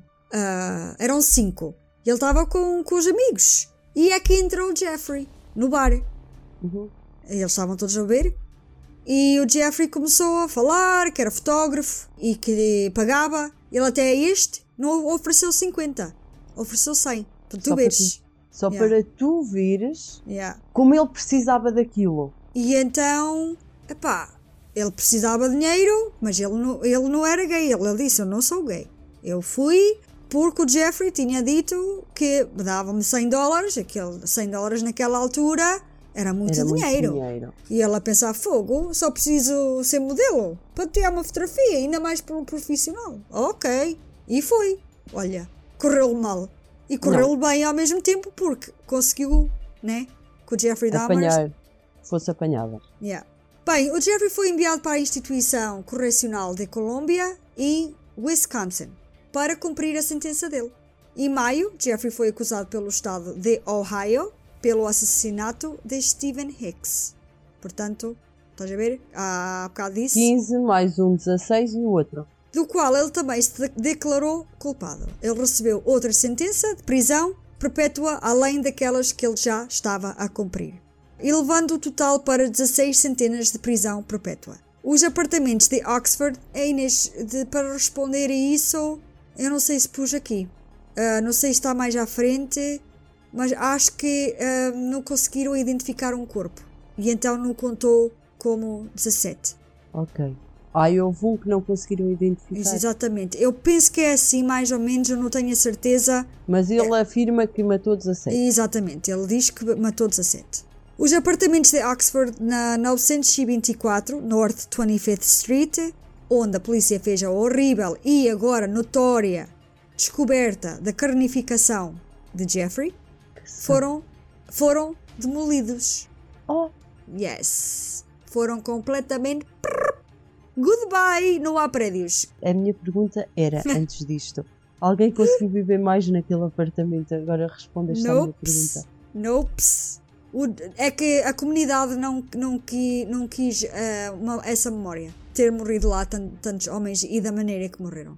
O Jeffrey muitas vezes desejou a própria morte depois de estar preso. Expressava-se regularmente arrependido pelos crimes que ele tinha cometido. Uma vez que ele foi para a prisão, ele virou-se para a religião. O pai mandava-lhe livros e textos religiosos e mais surpreendente, no meio disto tudo, foi que ele foi batizado na prisão. Olha, eu por momentos pensei que ias dizer que ele se tinha tornado padre. E tu já estavas a ficar, what? Não, não. E eu assim, não me digas que ele vai se tornar padre. Olha, se isso acontecesse, o mundo estava mesmo mal. A religião Ok. estava mesmo estragada podre. E ele foi batizado. Ok, Sim. mata não sei quantas pessoas, mas mesmo assim ainda Yeah. tem perdão de Deus. Ok. Yeah. Tens direito a entrar para a comunidade de Deus. Sim, my God. E tornou-se o que é chamado de cristão nascido de novo. Born again Christian. O padre ia lá todas as semanas fazer o serviço religioso realizado na capela da prisão. Portanto, o Jeffrey agora é um cristão. Ele tentou fazer os deveres dele na prisão. Por um ano teve em confinamento solitário, só um ano. Porque quando ele foi liberto para a população, em geral, ele foi alvo de violência e ódio dos outros presos. É óbvio, né? Uhum. Mas mesmo com a prisão, a tentar afastar o Jeffrey desse tipo de situações, o Jeffrey pediu para ser transferido para uma cela onde ele poderia interagir com os outros. Ele foi encarregue a duas horas por dia para trabalhar a limpar as casas de banho no bloco dele. Sem ninguém Isso- lá dentro. Não, tinha que, tem- tinha que ser, haver sempre. Sim, não, eu estou a falar sem as pessoas, sem os outros reclusos irem à casa de banho. Ah, sim, sim. Isso É não um resultou perigo. muito bem. É um perigo, sim. Deixa-me contar. Isso não resultou muito bem para ele. Numa altura, quando Jeffrey tinha saído da capela, da prisão, um prisioneiro chamado Osvaldi Durruti tentou cortar a garganta do Dahmer com uma lâmina. Esta lâmina estava escondida no meio de uma escova de dentes. Puseram uma lâmina numa escova de dentes, pronto. Ele só teve cortes superficiais e recuperou rapidamente. No dia 28 de novembro de 1994, foi designado para limpar a casa de banho, como ele tinha que fazer sempre, com os companheiros Jesse Anderson e Christopher Scarver. O Christopher pegou numa barra de metal da sala de musculação da prisão. Quando foi para o trabalho designado, levava isso escondido. E depois os guardas deixaram-nos sozinhos. Ele encurralou o Jeffrey e o espancou. Ele depois atacou o Jesse da mesma forma. Às 8 e 10 da manhã, os guardas encontraram os dois espancados, isto 20 minutos depois de os deixarem sozinhos. Eles ainda estavam vivos, mas já a dar as últimas. O Jeffrey morreu no hospital uma hora depois, com tanto trauma na cabeça.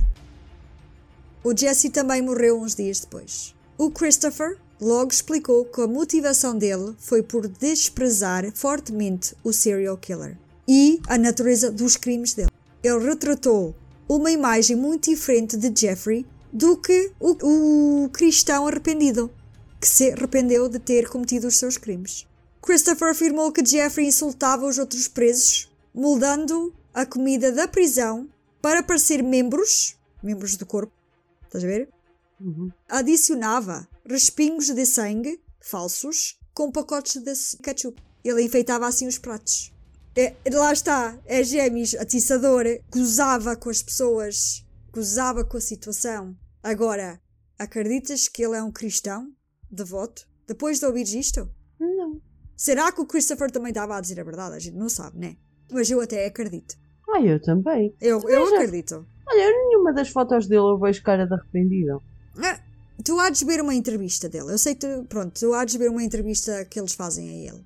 Depois vai, vai fazer tuas próprias pesquisas, que eu sei que tu não fizeste porque tu queres reagir à história. Mas agora vai, vai ver o Jeffrey. É assim, ele fez sempre tanto teatro. Foi Mas tu, sa tão- mas tu sabes porque eu estou-te a contar. Mas se tu fores ver o Jeffrey à primeira vista, e, e há pessoas que analisaram os comportamentos dele, Inês, disseram que ele está a ser honesto. Estás a ver?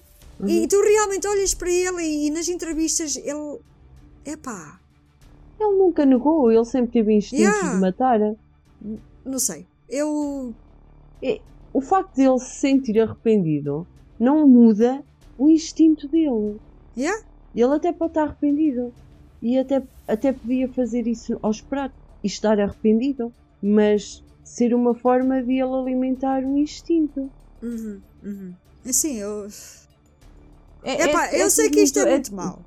Eu, estar, eu não estou com pena do Jeffrey, mas acho que pá, eu- isto vai-me soar mal. E de alguma certa parte tenho pena do Jeffrey. Natural, é natural, porque nota-se perfeitamente que ele falta Os de pais, carinho, falta yeah. de amor. Eu, para mim, ele foi violado. Eu continuo Yeah. a achar que o Jeffrey sofreu violação. Uhum. Sim, porque ele gostava de violar. Yeah. Ele foi submisso e agora era o dominador.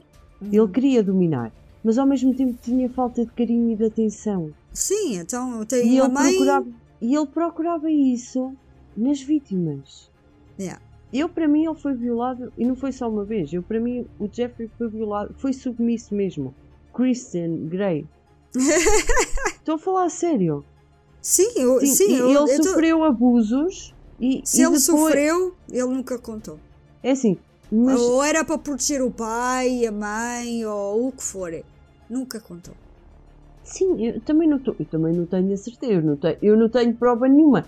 Mas Sim, eu analisar, aqui- a analisar a história dele, no meu entender, ele sofreu abusos sexuais ele, e os momentos em que ele se sentia acarinhado Uhum. devia ser quando, quando sofria esses abusos sexuais. Então a forma dele dar carinho e ter prazer e se sentir acompanhado era assim, era no Sim. ato sexual. Era aí que ele compensava todas as faltas que ele tinha. Exato. E isso tornou-se concordo. Uma doença mental. Bem, ele acreditava que os guardas, isto estamos a falar do Christopher ainda, Uhum. ele acreditava, o Christopher, que os guardas tinham permitido propositadamente que o ataque ocorresse quando deixaram os três presos sozinhos. Christopher luta com os seus próprios problemas de saúde mental. Isso foi um factor que contribuiu para que ele cometesse o homicídio e assim também foi assim que ele foi também parar à prisão. Com os próprios saúde mental dele não estava lá muito bem. Ele disse que depois de perder o emprego, isto é a história dele, e começou a ver muito, ouviu vozes chamando o Filho de Deus. Ele então matou o seu chefe, ex-chefe, durante um assalto e, enquanto encarcerado, relatou delírios. Foi avaliado mais do que 10 vezes pela equipa médica e depois de matar o Jeffrey, ele foi transferido entre prisões até ficar permanentemente na Cent- Centennial Correctional Facility em Canyon City, Colorado. Mais tarde, a mãe do Jeffrey, Joyce, falou sobre a morte do filho. Disse: se ele tivesse uma escolha, ele teria deixado isso acontecer a ele. Eu sempre perguntei se ele estava seguro. E ele disse: Não importa, mãe. Se algo acontecer a mim, eu não me importo. E agora? Está todo mundo feliz agora que ele foi espancado até à morte? Isso é bom o suficiente para vocês? Fim da citação. De acordo com os desejos do Jeffrey, o corpo dele foi cremado e as cinzas foram divididas pela mãe e o pai. No entanto, Joyce pediu que o cérebro dele fosse preservado e estudado na tentativa de identificar os fatores biológicos que contribuíram para as tendências de Jeffrey. Lionel protestou e disse que deveria ser cremado também o cérebro.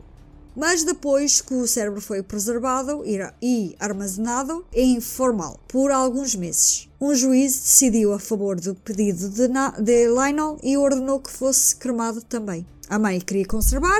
E o pai queria cremar. É assim, o pai achava que o melhor era estudá-lo antes de ele ter morrido, não depois. Achava que depois do ser morto não havia nada mais para, para ver. Uhum. A Eu não faço a mínima ideia. Eu, para mim, eu concordo com o Lionel. Depois do cérebro morto, eu acho que não há nada para ver. Porque já não há estímulos, ele já Yeah. não reage a estímulo nenhum. Exatamente. Vou falar só de uns extrasitos que eu não coloquei. Queres? Claro, Adoro extras. O Jeffrey, mesmo sendo gay, teve muita atenção das meninas quando esteve preso. Havia montes de mulheres que escreviam cartas a confessar o amor que tinham por ele. Isto até tem um nome quando as mulheres apanham um fascínio pelo serial killer. Hibrostofilia, que é definida como uma pessoa que se sente atraída por homens que cometeram crimes extremos, como violação e assassinato. O grupo de mulheres que amavam o Jeffrey faziam artesanato e joias em homenagem a ele. Essas gajas são mais doidas que eu. Yeah. E estas mulheres vendem isso online. Há mulheres ainda hoje que fazem isto e vendem online. Há bijuteria à venda numa loja online chamada Etsy. Não sei se tu alguma vez Não? vai, eh, procuras Jeffrey Dahmer Bracelet E as, as pulseiras dizem Jeffrey Dahmer? Eu, não, eu por acaso ainda não fui ver. Ou parece uma mãozinha? Não ou sei. um crâniozinho? Posso ir já a pesquisar. Agora vai, já que estás com a mão na mão. Let's go. se, se a internet aqui me deixar. Isto está um bocado fucking shit, man. Não sei se tens noção, mas eu estou escandalizado ano. Yeah, eu disse que tu ias ficar. E com estas gajas? Que cromas, man. Olha, a sério. tu É até pilas. tens. Não. Jeffrey Dahmer tábuas para Cortar carne? carne. Sim. Com a cara do Jeffrey e diz Dahmer's Deli, a charcutaria de Dahmer, em português. Depois tem outro, não, 33 euros, que diz If you can't beat 'em, eat 'em. Jeffrey Dahmer. Se não consegues vencê-los, come-os. Ai, eu estou tão mal disposta. Eu estava a me imaginar a cozinhar com essa tábua. Tens frascos com a cara dele, Para guardar eh, os corações? Deve ser. Tens. Tens frases dele em panos, canecas. Ai, Até tens o Ouija board com os serial killers mais prolíficos. Olha, imagina-te a beber um vinho tinto numa caneca do Jeffrey. Ai, a sério. Ias achar que estavas a beber sangue. Já tenho bem da piada, Inês. Jeffrey Dahmer, The Chocolate Factory. Estás a ver o Willy Wonka? Uhum. E, ah, tem o Jeffrey Dahmer e um tipo boneco, parecer o, o Willy Wonka, e embaixo The Chocolate Factory, porque ele trabalhou No chocolate. Ai, a sério, uma fábrica de chocolate. What? 27, isto é uma camisola. Uh, 27 euros 64 cêntimos. Tens para beber o teu café, aquelas coisas de plástico, estás a ver? Cara do, de- do, da, do Dahmer. Tens babetes, Para pôr nas criancinhas. e exatamente. Tens puzzles. Ah pá, what the fuck? Esta gente é crazy mesmo. Yeah. Elas Oi. fazem dinheiro com tudo. Tudo. Olha, um keychain, um porta-moedas. Não é um porta-moedas nada, é um porta-chaves. Com a cara dele. Eu estou escandalizada. Porquê é que eu não fui ver isto mais cedo? Quero saber qual é a posição que tu dormes. Ai, eu durmo de lado. Não, eu agora ultimamente tenho andado a dormir barriga para cima. Então vou, assim. vou-te oferecer um quadro de Jeffrey para te pendurares no teto. Colares lá em cima no teto. Adormeceres a olhar para ele. Epá, eu, eu, eu por acaso acho giro. Mas É não. giro, é. Ele é, muito é, giro. é, ela é muito giro. Ok, já fomos ver o que é que o Etsy tem. Mulheres, acordam para a vida. Ele era gay, ok? Portanto, nunca iria querer nada convosco. Acabou. Ele já morreu. Mas pronto. Isto já. Isto na altura mandavam as cartas a ele e ainda estava vivo. Mas tipo, ah, hello, he's a gay man. Ele não gosta de mulheres. Outra coisa que achei interessante foi que. Uf, tu vais gostar deste, de- o que eu vou dizer agora. Foi numa entrevista, houve um ex-namorado do Jeffrey. Ele que- namorou. Teve um Ele teve- namorado, um sim, companheiro. Sim, ele teve um namorado ah, em 1984. Ah, isso ele ainda era bastante novo. Sim, ele era bastante novo. Encontraram-se num bar gay. Pronto, foi na altura que ele andava nos bares e à procura e aos bathhouses. E então o namorado afirma que o Jeffrey nunca mostrou sinais de ser assim, ok? Mas Ok. isso não é a melhor parte. A única coisa que ele achou muito difícil de lidar foi que ele mostrou-se muito ciumento e obcecado. Foi as únicas coisas que ele viu que Jeffrey tinha de estranho. Também disse que o Jeffrey, numa conversa que tinham tido sobre a sexualidade deles, perguntou qual é que foi a primeira experiência sexual com, com homens. O Jeffrey tinha dito que foi com o pai. Eu disse! Eu Yeah. disse. Estranho, não é? Não, não é. Eu disse. Pois. E É foi, assim. foi na altura da hérnia. Eu aposto que o miúdo era bué de novo. Yeah. Foi quando o pai disse que ele começou a ficar estranho e não sei o quê. E o pai anda a arranjar eh, desculpinhas e justificações para o estado do filho. É ele. Por isso é que ele tinha medo que o cérebro fosse estudado. não, eu, eu acho que. É lá, não sei. Hum, não, sei. te o que dizer. acreditas na entrevista. No- não, eu acredito nesta entrevista. Eu até acredito que o pai até pudesse fazer isso, mas. Ah, eu acredito plenamente Sim. que, que o pai. Mas Jeffrey Dahmer nunca disse nada, que é o mais. Não, não é. Ele quis Não é. guardar o. eh, o- Ok. Quantas pessoas é que tu conheces que são violadas e abusadas e confessam isso? Poucas. Poucas. Quantas yeah. E morrem sem dizer nada a ninguém. Milhentas. Milhentas. Yeah, yeah, yeah. Tem vergonha, Ficam, tem. E ficam com os traumas. E Yeah. eu disse-te, eu não sabia nada disso e já te tinha dito que eu sempre achei que ele tinha sido violado. Eu sei, eu sei. Epá, tanto enterrei que encontrei esta entrevista. E eu fiquei, what? Mas o entrevistador não deixou o ex-namorado falar mais sobre esse assunto. Cortou logo. Isso não está em- aqui em causa e não vamos falar mais nisso. Ok. Foi tipo. É, é why? compreensível. Sim, porque quem compreensível. estava em Ele- causa era o Jeffrey, não era o pai. Não, é porque isto ia levantar outro. Sim, e Estávamos antes noutras, noutras áreas e, e depois ele ia ter que provar. Eu não sei se essa entrevista foi antes do Jeffrey. Foi antes de. Isso foi antes de Jeffrey até ir para o tribunal. Foi logo após o, o descobrimento. Ele ainda estava em processo de tribunal. Ah, eu acredito plenamente que, que a história do pai o violar é totalmente verdade. Yeah. Ok, outra fun fact extra: o Jeffrey tinha oito trancas na porta do apartamento e câmaras de vigilância espalhadas pelo apartamento todo. Então, há provas, há vídeos dos filmes que ele fazia. Ou não, ou ele desligava as. Não sei, não faço a mínima. Ah, se calhar era mais uma das coisinhas que ele usava para. Também não sei como Sim, é que ele chegou altura. Porque o Tracy Edwards também fez essa pergunta, porque é que ele tinha tantas câmaras? E ele disse que era porque, como era uma área. Ah, e a vizinha também fez a mesma pergunta, porque é que ele tinha câmaras? E ele disse como era uma área que havia muitos assaltos, não sei o quê. Ele sentia-se aument- mais seguro assim. Seguro, sim. E a toda a gente acreditou, né? Sim, Ah. porque ele é muito bem falante. Yeah. Ah, e outra coisa, a última vítima disse que foi uma sorte, porque quando ele fugiu, o Jeffrey só tinha trancado uma das fechaduras. Porque se tinha trancado às 8 ele não se tinha safado. Exato. Ele logo, E- por ai- sorte, tinha acertado na tranca certa. Estás a ver? Foi Uhum. o que ele destrancou, foi o que abriu, porque senão ele não tinha tempo para sair. Não escapava. Ele diz que foi Deus que o salvou. Yeah. Também é interessante saber, né? É, é muito interessante. Esse rapaz era mesmo. Yeah. Foi mesmo mesmo. sorte. Ele tinha plena consciência do que estava a fazer. Mais um fun fact: o pai, ao longo da velhice dele, sempre procurou por alguma explicação das tendências do Jeffrey e acha que a mãe contribuiu muito para isso. Ele relata que a mãe tomava 27 comprimidos enquanto estava grávida. Entre esses comprimidos falam, falam sobre uma droga chamada talidomida. ok? Uhum. Este comprimido era uma medicação usada na época em que a Joyce estava grávida de Jeffrey e era administrado para tratar de ansiedade, tensão, enjoos matinais, mas causava defeitos congénitos Uhum. e Olha. milhares de bebês. Ah, diz-me. Eu vou te dizer uma coisa. O pai, pai andava à procura de uma justificação para o salvar, para ele não se sentir culpado. Exatamente como o Jeffrey fez com a doença mental. Exato. É, o pai andava tão preocupado em arranjar uma justificação para o filho, para a própria consciência dele não dizer foste tu que criaste um assassino. Foste tu que o fizeste assim com a tua violação. Yeah, Eu acho, eu acho que foi por isso, porque tu não vês a mãe preocupada em perceber o, o porquê do Jeffrey ser assim.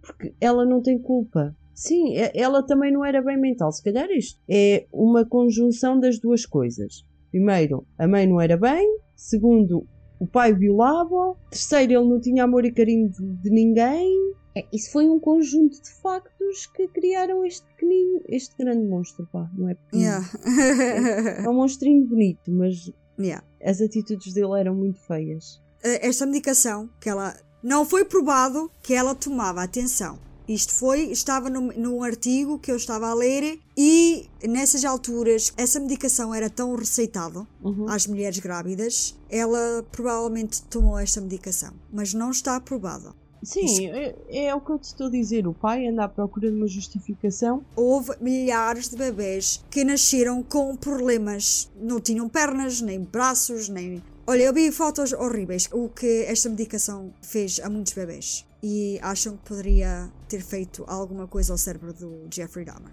Se calhar era por isso que a mãe queria estudar o cérebro, para ver se a culpa era dela ou do pai. O que é que Só- nos garante que a mãe não sabia da violação? Epá, ela como era tão espebitada depois, até nas entrevistas, ela depois de deixar o Jeffrey e o pai do Jeffrey eh, saiu, acho que ainda arranjou um trabalho em secretariado ou numa agência qualquer, não sei. Ela diz que depois do Jeffrey ter ido preso e depois descobrir o que é que ele fez, ela foi abaixo. Mas eu acho que ela se calhar falava Sim, se calhar falava. para defender o filho, ao menos dizer não, desculpa. E, e o pai, da maneira que fala dela, Ela, ela tinha que se defender. Se sabia de uma coisa dessas, ela tinha que se defender. Sim, se calhar não sabia. Yeah, porque ele, ele põe-a na boca do inferno, o pai. E ela na- também tomava hormonas em comprimido. Uhum. Há injeções e há em comprimido. Ela também tomava essas hormonas no meio desses 27 comprimidos que ela tomava. Para tu veres. Ok. Yeah. Sim, ela tomava muita coisa. Podia danificar o cérebro ao, ao Jeffrey Dahmer, a gente não sabe. E, e pronto. Olha, a autoestima este rapaz não tinha nenhuma. Não, provavelmente. Coitado. Bem, Inês, Coitado, olha aqui, com pena do assassino. já podes sair do teu cavalo, já podes tirar a armadura. Que ele já morreu. Ele já morreu, já não tens de se preocupar. E, e pronto, já acabou o caso. Eu só quero perguntar o que é que vocês acham. E tu? A born killer or made killer? Ele nasceu assim, foi-se fazendo assim. Se calhar eu acho que foi uma mistura das duas coisas. Eu Ele também já- acho. Eu acho que ele já nasceu provavelmente com alguns problemas cerebrais e a vida dele contribuiu bastante para ele se tornar a- a- o pequeno monstro que era. Ou Yeah, grande yeah. monstro. Eu também acho. Eu acho que foi, é uma mistura dos dois. Eu também acho, acho que mesmo que ele. Olha, que foram as circunstâncias que o fizeram. Yeah. E chegamos ao fim de Jeffrey Dahmer. Perlim pim pim. Estou tão triste. A história chegou ao fim. Anima-te, mulher. Estás triste porquê? Não sei, esta história, esta história foi triste em, em todos os sentidos, desde as pessoas que ele matou, à própria vida do Jeffrey, que não foi uma vida também nada fácil. Epá, não sei. É, é uma história triste. É. Procurava companhia, carinho. Uhum. Isso é triste. É triste tu não teres ninguém ao teu lado quando tu precisas. Uhum. Eu, também, eu, eu concordo. O que ele fez não tem desculpa nenhuma. Ninguém está. E ele próprio diz: é Ah. Yeah. isso, é isso, é aquela parte em que tu dizes. Como é que tu ele, ele podes- tem consciência, ele tem consciência de tudo o que fez. Eu acredito naquela parte em que ele se sentiu bem melhor eh, e achou que a única forma de compensar era dizer quem é que ele matou, para as pessoas deixarem de procurar os familiares desaparecidos. Yeah. Eu compreendo, ele tinha momentos de lucidez em que ele tinha consciência que estava errado, mas não conseguia controlar. Controlar-se. Não. Por isso é que ele queria morrer. E eu acredito perfeitamente que quando o outro tentou matar, ou o matou, que ele nem se defendeu. Eu Uhum. acredito perfeitamente que, olha, vais-me matar, que bom. Ah, provavelmente ele provocou. Uhum. É- Ah, é- e, e outra coisa que eu quero dizer, e tu fizeste-me lembrar, ele morreu, ironicamente, da, me- da mesma maneira que matou a primeira vítima. Lembras-te? Que ele foi com uma barra de, de Uhum. pesos, dele com aquilo na cabeça. Ironicamente, ele morreu da mesma forma que matou, Matou a primeira, a vítima. Yeah. Oh, oh, Lily, e eu acredito perfeitamente que o que ele fazia na prisão a provocar os outros presos era mesmo para o matarem. Uhum. Ele podia realmente. Olha, eu aqui acendeu o assassino. Ai, isto está-me a soar tão mal. Ai, Yeah, que o pessoal deve estar a pensar: o quê, man? Estas gajas estão a falar sobre um serial killer. Exatamente, sobre um serial Estão com pena. Mas é isso. Ele é, é irónico a forma que ele morreu da mesma forma que matou a primeira vítima, mas eu acredito que se ele realmente fazia essas coisas todas na prisão era para provocar para o matarem. Uhum. Para ele devia ser horrível estar ali no meio de tanta gente com esses impulsos de matar Yeah. e conseguir controlar-se e conseguir controlar o próprio corpo quando lhe pedia isso. Yeah. Deve, deve ser uma sensação horrível. Eu concordo. E, e não sei porque é que ele matou o outro rapaz. Epá, estava lá, estava lá. Não, provavelmente o outro rapaz tentou que ele não matasse o Jeff, Exato, estava lá e ele teve que. que agir Fazer- porque não Yeah. deixava matar o Jeff. Uhum. Eu Bem. acredito que o Jeffrey disse mata-me quando estava a ser espancado. Yeah. Tipo, ok, finalmente. Tipo, Yeah, obrigada, obrigada. tipo os vampiros no Crepúsculo. Não sei se tu viste o último. Ele disse Finally! e deixam-se matar. No- Pronto, Não sei, olha, Inês. esta história é estranha. é estranha. Deixa-te e... deixa com dois sentimentos. Não são todos assim, pois Não, não, não, não. Há deles, há serial killers que tu não vais gostar mesmo. Não. O Jeffrey Dahmer é nojento. É nojento. É nojento. Mas não sei explicar. É que tu Não é tens. querido e fofinho, vá. Nós sentimos pena dele. Sim. Não é que ele seja querido e fofinho, que ele Porque é só é. bonito. Isso, o sim, ele é só bonito. Mas O que ele fez foi horrível. Não, o que ele fez foi horrendo, Lili. O que Yeah. ele fez foi uma monstruosidade. Uhum. Mas tu ao mesmo tempo ficas a pensar, ok, olha o que a falta de amor, carinho e compreensão faz às pessoas. E todos os serial, a, maior parte dos serial killers, todos têm uma história triste. Olha, e não precisamos de ir a serial killers. Ba- Basta irmos a pessoas do dia a dia. Quantas pessoas é que tu vês que são solitárias Uhum. e, e são más? Sim, Porque a solidão provoca isso. sim. Se É tu olhas verdade. ao teu redor, tu vês pessoas que tinham tudo para ser boas pessoas e são más porque estão sozinhas, porque não, não têm amigos, depois procuram os amigos e, e não têm forma de se integrar e torna Uhum. as pessoas frias, más, mas também porque a vida delas, elas continuam à procura de amor e carinho e acabam por não receber porque não sabem dar. E não Há sabem muitos casos assim. é, é muito triste, é, é triste. Eu, eu sinto pena, muita pena da falta de amor e de humanidade que existe neste mundo. Mundo. Eu, sim, sim, sim. E a autoestima das pessoas. Eu, para mim, a autoestima da pessoa é o comando da pessoa. Yeah, principalmente. Uma pessoa com autoestima baixa tem mais facilidade em ir abaixo, deixar-se ir abaixo. Uhum. Olha, Vamos para a nossa conclusão? obrigada a todas as pessoas que nos têm seguido, a quem nos tem deixado comentários. Temos mais dois pedidos. Obrigada. Prometemos que vamos atender aos vossos pedidos o mais breve possível.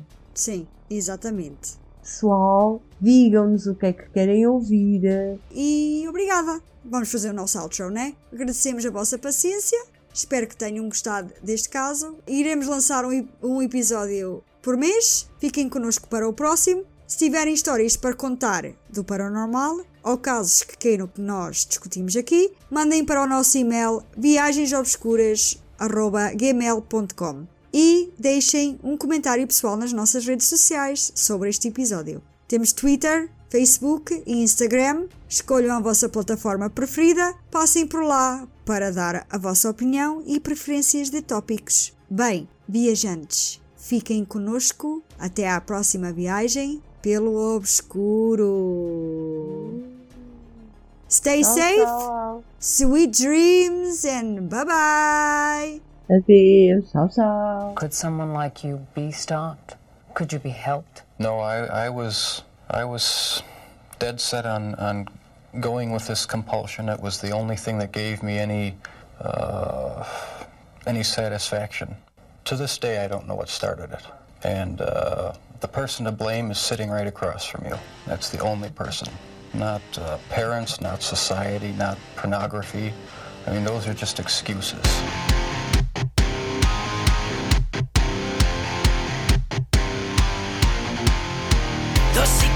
with me. I never let you see. I keep it caged but I can't control it. So stay away from me. The beast is ugly. I feel the rage and I just can't hold it. It's scratching on the walls In the closet, in the halls. It comes away.